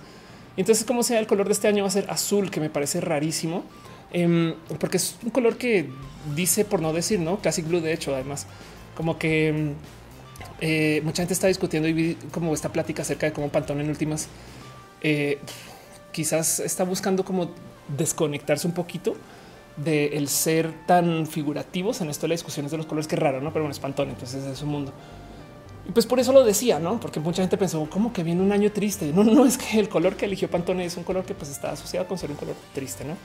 Es que dice YouTube haciendo videos a partir de métricas de variedad. Pues sí, Cristian dice YouTube no sepa ser youtuber. Es que, es que como ya se convirtió en una televisión hegemónica, eso sí es verdad. ¿eh? Este aún dice si ese color está la sopa, hasta el helado. Sí, lo, lo van a ver en todos lados. Prepárense para que de repente todo sea azul. Este dice Rockman, ¿por qué empezaron a hacer el rewind? Pues porque sí.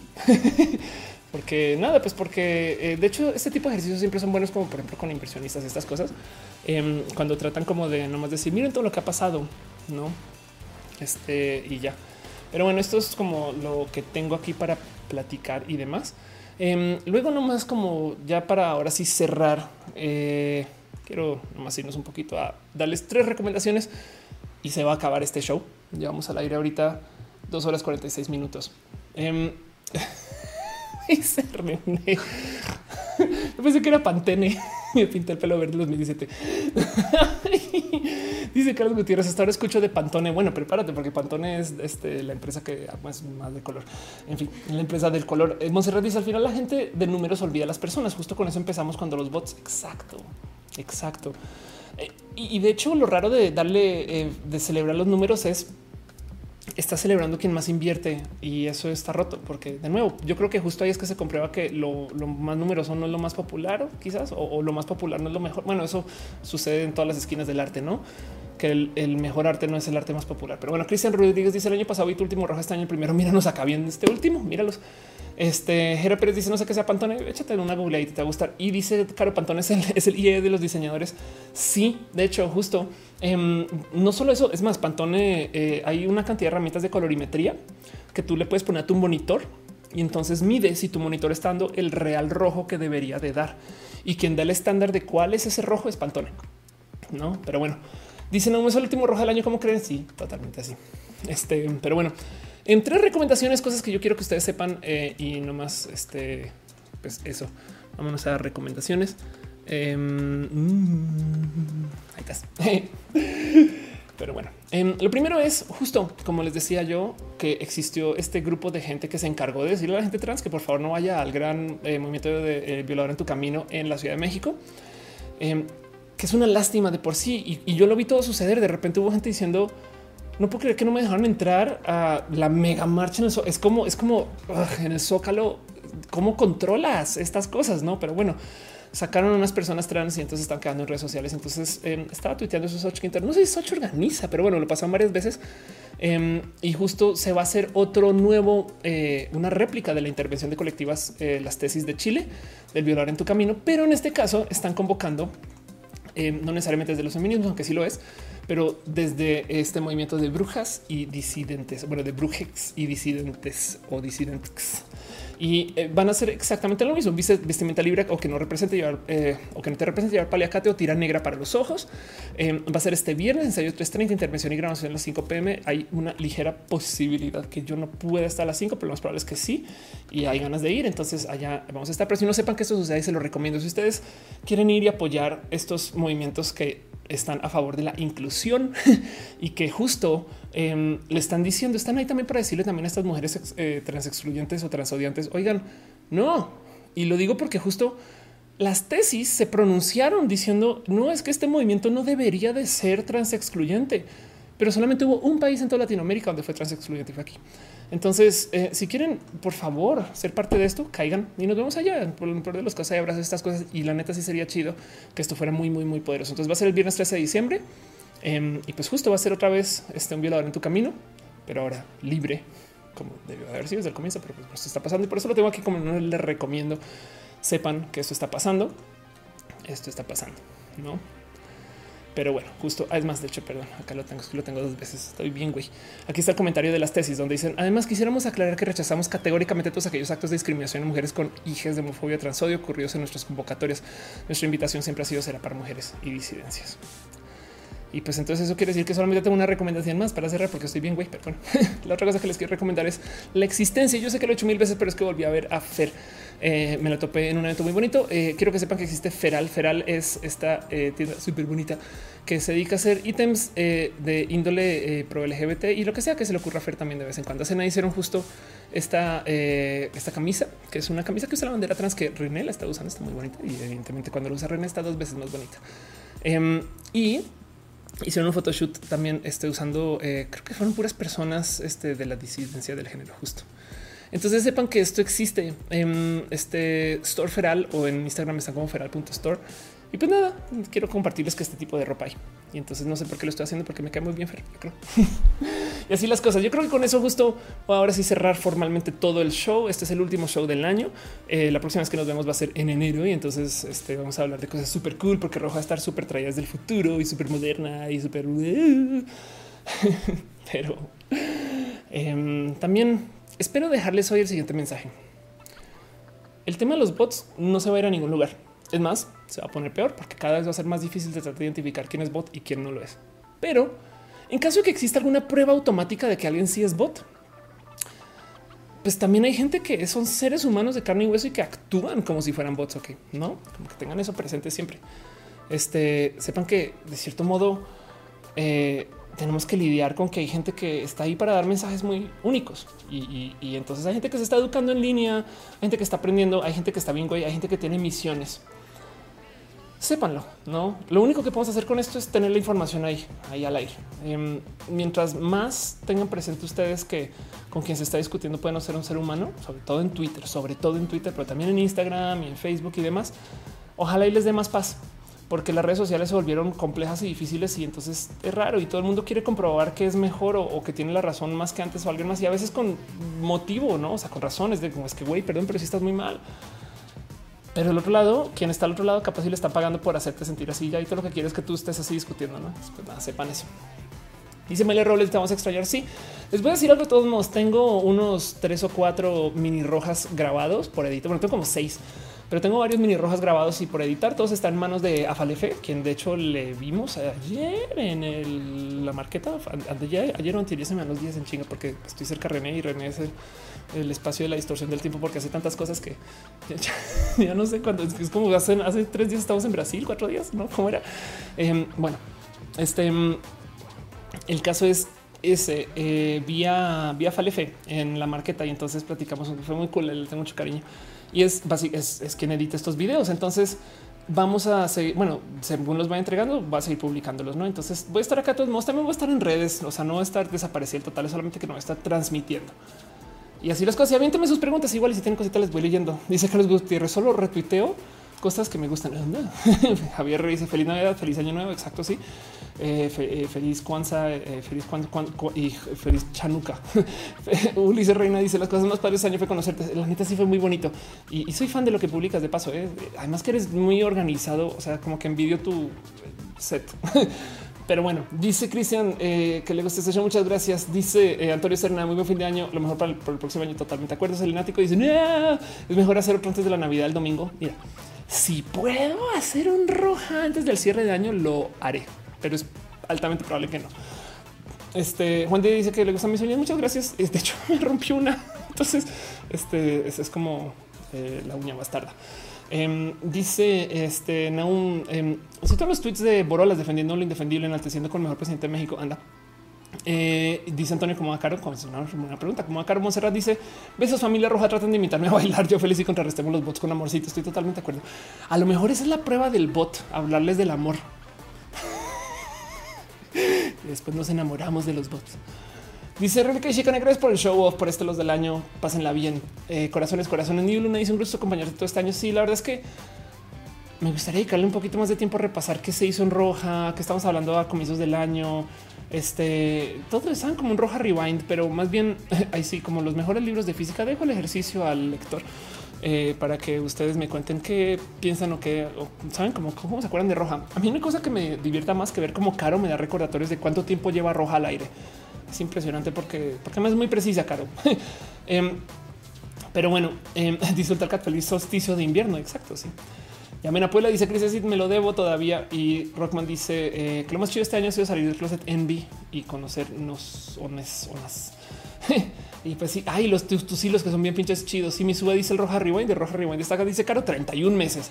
Exacto. Y dice psicólogo, dice Ulises, ¿cómo toco guitarra con esas uñotas? Pues lo que pasa es que las uñotas solo están en la mano derecha, en la mano izquierda no hay uñotas.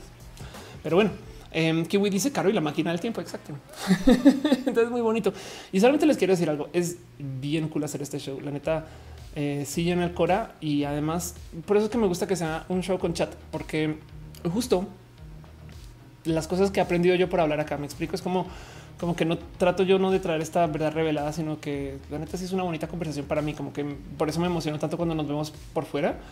Y, es chido. Pero bueno, el caso que dice roja el retroceso, rewind de roja. Eh, Alexis dice: Me encanta ver tus envíos mientras estudio, me da inspiración. Muchas gracias. Tantera 100 eh, mil dice: Hace mucho no te veo. Recuerdo tus videos de Megaman. Prometo estar en tus videos. Wow, me hace falta. O fíjate que yo antes cada año hacía un reto Megaman y ya no lo he hecho. ¿eh? Igual y bueno, no todo en enero, todo para enero. V dice gracias por estar yo roja y también de paso gracias por estar acá porque la otra cosa es que roja, roja rajo, rajobinada, rabobinada. Anda, Sacramel dice eh, gracias por tu tiempo por estar acá. Felices fiesta. Kiwi dice Megaman. Sí, de acuerdo. Y dice eh, Simón, YouTube ignora groseramente lo que no es gringo. Deberían hacerlo por regiones.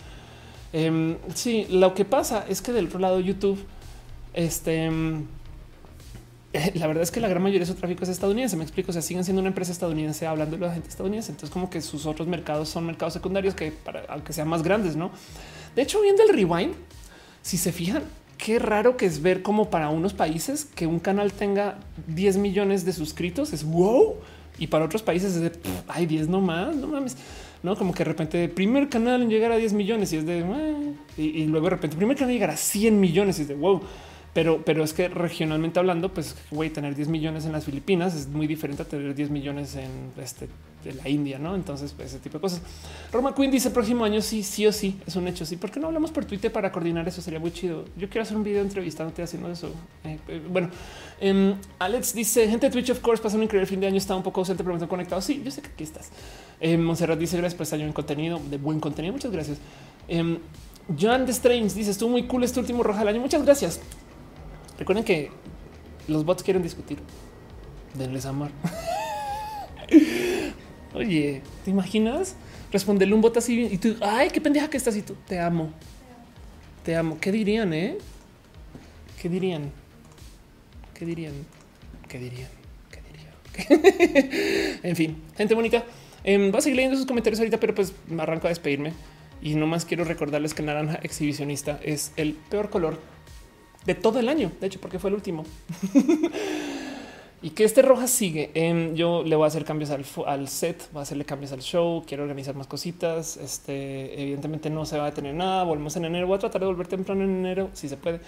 Em, pero el canal va a seguir de todos modos. Mini rojas son una realidad. Entonces, así las cosas. Dice Metal las uñas, las uñotas fungen como plumillas. Sí. Cristian dice te quiero, me voy porque tengo que tomar mi pastilla, te adoro yo a ti también. Qué bonito verte, Chris. Yo creo que te debo 10 mil millones de mensajes en WhatsApp, pero te tengo mi cora y yo sé que hablamos en Twitter cuando me topo y he estado como loquita, pero así las cosas. Eh, gracias por pasar por acá. Um, dice Rock, lo voy a intentar abrazos, no balazos. Beatriz Quesadas dice buenas noches, la gente chula esta noche, maduro y felices fiestas. Exactamente. Yo también. Entonces saben que voy a justo comenzar a leer sus nombres, este, porque ya nos estamos despidiendo. Entonces quiero dar un abrazo especial este, perdón, un momento, vamos a nomás ya para despedirnos formalmente. Pues yo tengo música para eso, no? Yo creo que siendo hora de poner nuestra música formal de la despedida. Mucha gente me pregunta que qué onda con no. Antes les quiero decir algo para ir cerrando este show. Este, em, toda la música que yo uso viene del YouTube Audio Library. Es música este, con derecho de transmisión para YouTube. Y hay algunas reglas bonitas, hay otras que tienen el, desafortunado efecto secundario que lo usan. Esto me da un poco de lástima. Lo usan en comerciales. ¿no? Entonces, de repente, la rola de intro de Roja este, la usan en un comercial de Ricky Martin. Y entonces es como de qué pena que tú como productora estés usando la rola que una youtuber mexicana random. Me explico, es como, güey, que compren, ah, contraten un músico. Me explico, es como, ¿qué les pasa? Em, pero bueno, alguien me dice que en Colombia también lo escuchan a cada rato. Eh, y eventos y agencias también. Pero bueno, el caso todos están en YouTube Audio Library, Audio Library sepan que eso sucede. Y pues, pues bueno, el caso quiero darle un agradecimiento especial a toda la gente que viene desde el Facebook. Yo sé que mi hermana ya no está acá como nunca lo está, pero pues Caro Pastor, gracias por estar acá. Pepe García, Brian Ross. Es nunca llega al final, siempre se conecta dos segundos, se queja y luego se va. Este, y por eso la amo, porque es mi hermana y me toca. Pero bueno, un abrazo a Ricardo J, a Dan Ortiz, a Valeria Velázquez, que dijo LOL, a Terina HR, a Juan J. Ramos, a Juan Mario Rodríguez, pero supongo que también ahorita luego se va a conectar este Adri Pani y va a decir, este, oh, llegué tarde, pero llegaste, ¿no? Estefanía Hernández, un abrazo. Eh, eh, Oscar, porque es BRR, Leonardo Tejeda, dice, qué bueno que Roja no sea automatizable. No creas. Seguramente luego se inventan algo, ¿no? Pero bueno. Y también de paso a la gente que se conecta desde YouTube. Ya saben que YouTube le encanta saltarse nombres, pero como sea, un abrazo especial a Agustín David Sánchez López, Alexis Gómez Chico, Ana Laura Vélez, Antón Bravo, Beatriz Quesadas, Cristian Crisis, Dantera Mil, Ajera Pérez, Iván Erra, Ayan de Strange, Luz MM Torres, Miley Robles, Metal Blood, Raúl Furtado, Nathan Coma, Nathan, Coma, Nicole Ballesteros, evidentemente René Gusto, mi corazón, a Roma Queen, Sacramel, Carles Cat, Celántico, Simón Luis Sultarcat y a Caro que estuvo acá. Este, si no leí su arroba o su nombre, avísame. También de paso un agradecimiento súper especial a Ricardo Ibarra que dejó un abrazote financiero. Muchas gracias por apoyar con esto. También mucho cariño a Laura Vélez. Este eh, mucho cariño, amor a eh, uh, aquí estás, no? Ya que estás Adrián Alvarado, Scarlett Cat, eh, Elisa Sonrisa seguramente se va a conectar. este Headcat, los miembros y estas cosas también seguramente van a llegar despuesito o están o no aparecen por algún motivo siempre no aparecen porque yo sé que ahí están y yo les veo y estas cosas. Y pues justo en eso, un agradecimiento especial a la gente que está suscrita desde el YouTube. Muchas, muchas, muchas gracias. Muchas gracias por ser parte de esto desde su suscripción, porque además a lo largo del año, la neta, neta, pues, es un chingo de apoyo y ayuda. Me explico. Em, como que eh, aprecio mucho que me dejen ser roja. Entonces, un abrazo a Fabián Ramos, Julio Hurtado, Jenny Ramírez de Riego, Bruno Alfaro, Hígado de Pato, Tatoso, Leonardo Tejea, Pastel Coco, a decir a Strange. También a la gente que está desde el Patreon. Ana, analógicamente Trini, Pataconis, Maritza Bernabé, Alex Melo, alias el Alex Cabezalmeca, que Rubio, Francisco Godínez, Alejandro Alcántara, Rosauri, Inis. Y pues también a la gente que está en el Twitch, a Caro, por supuesto, a Bev01, a Kiwi, qué, chido que es verte Kiwi. De paso, qué emoción que es ver que tus cursos de francés online funcionen. Para los que no saben la historia, Kiwi enseñaba francés en algún lugar, luego básicamente, no sé si te corrieron, esperemos que no, salió por su propia decisión y voluntad de querer emprender para hacer cosas mejores para el mundo de la gente que habla en francés y comenzó a enseñar en línea y a hacer cursos y a, tener como contacto directo con sus estudiantes. Y ahora tiene una cosa bien chida que es francés con Kiwi y hace cosas bien cool. Entonces, como que me divierte mucho ver que sus estudiantes son todos fanáticos de sus cursos. Kiwi, en fin, soy tu fan. Un abrazo a Anatar for You, a Aten BBQ o a Blanquis, a Charlie bajo City Hunter guion bajo guion bajo X, Commander Root, Defiro, Dynamic eh, bajo UH, a LED 7. Un abrazo a Fall o a Foul o en Chen 10 a Fit Fit Pies. Un abrazo a Gamer 01, a It's Voodoo, a Justin bajo RL, a Lime Michael 004, a Lux Licosignio, Maya bajo 117, a Medio Hogar 1980, Miss Uva, que también qué chido verte acá, Uva. También te sigo, no crees. Eh, un abrazo a Necrofire 831, Prevolti, Regret bajo Nothing QZ, y Rockman X93, Rubén Laza, Fire Samba Salic 1337 Lit.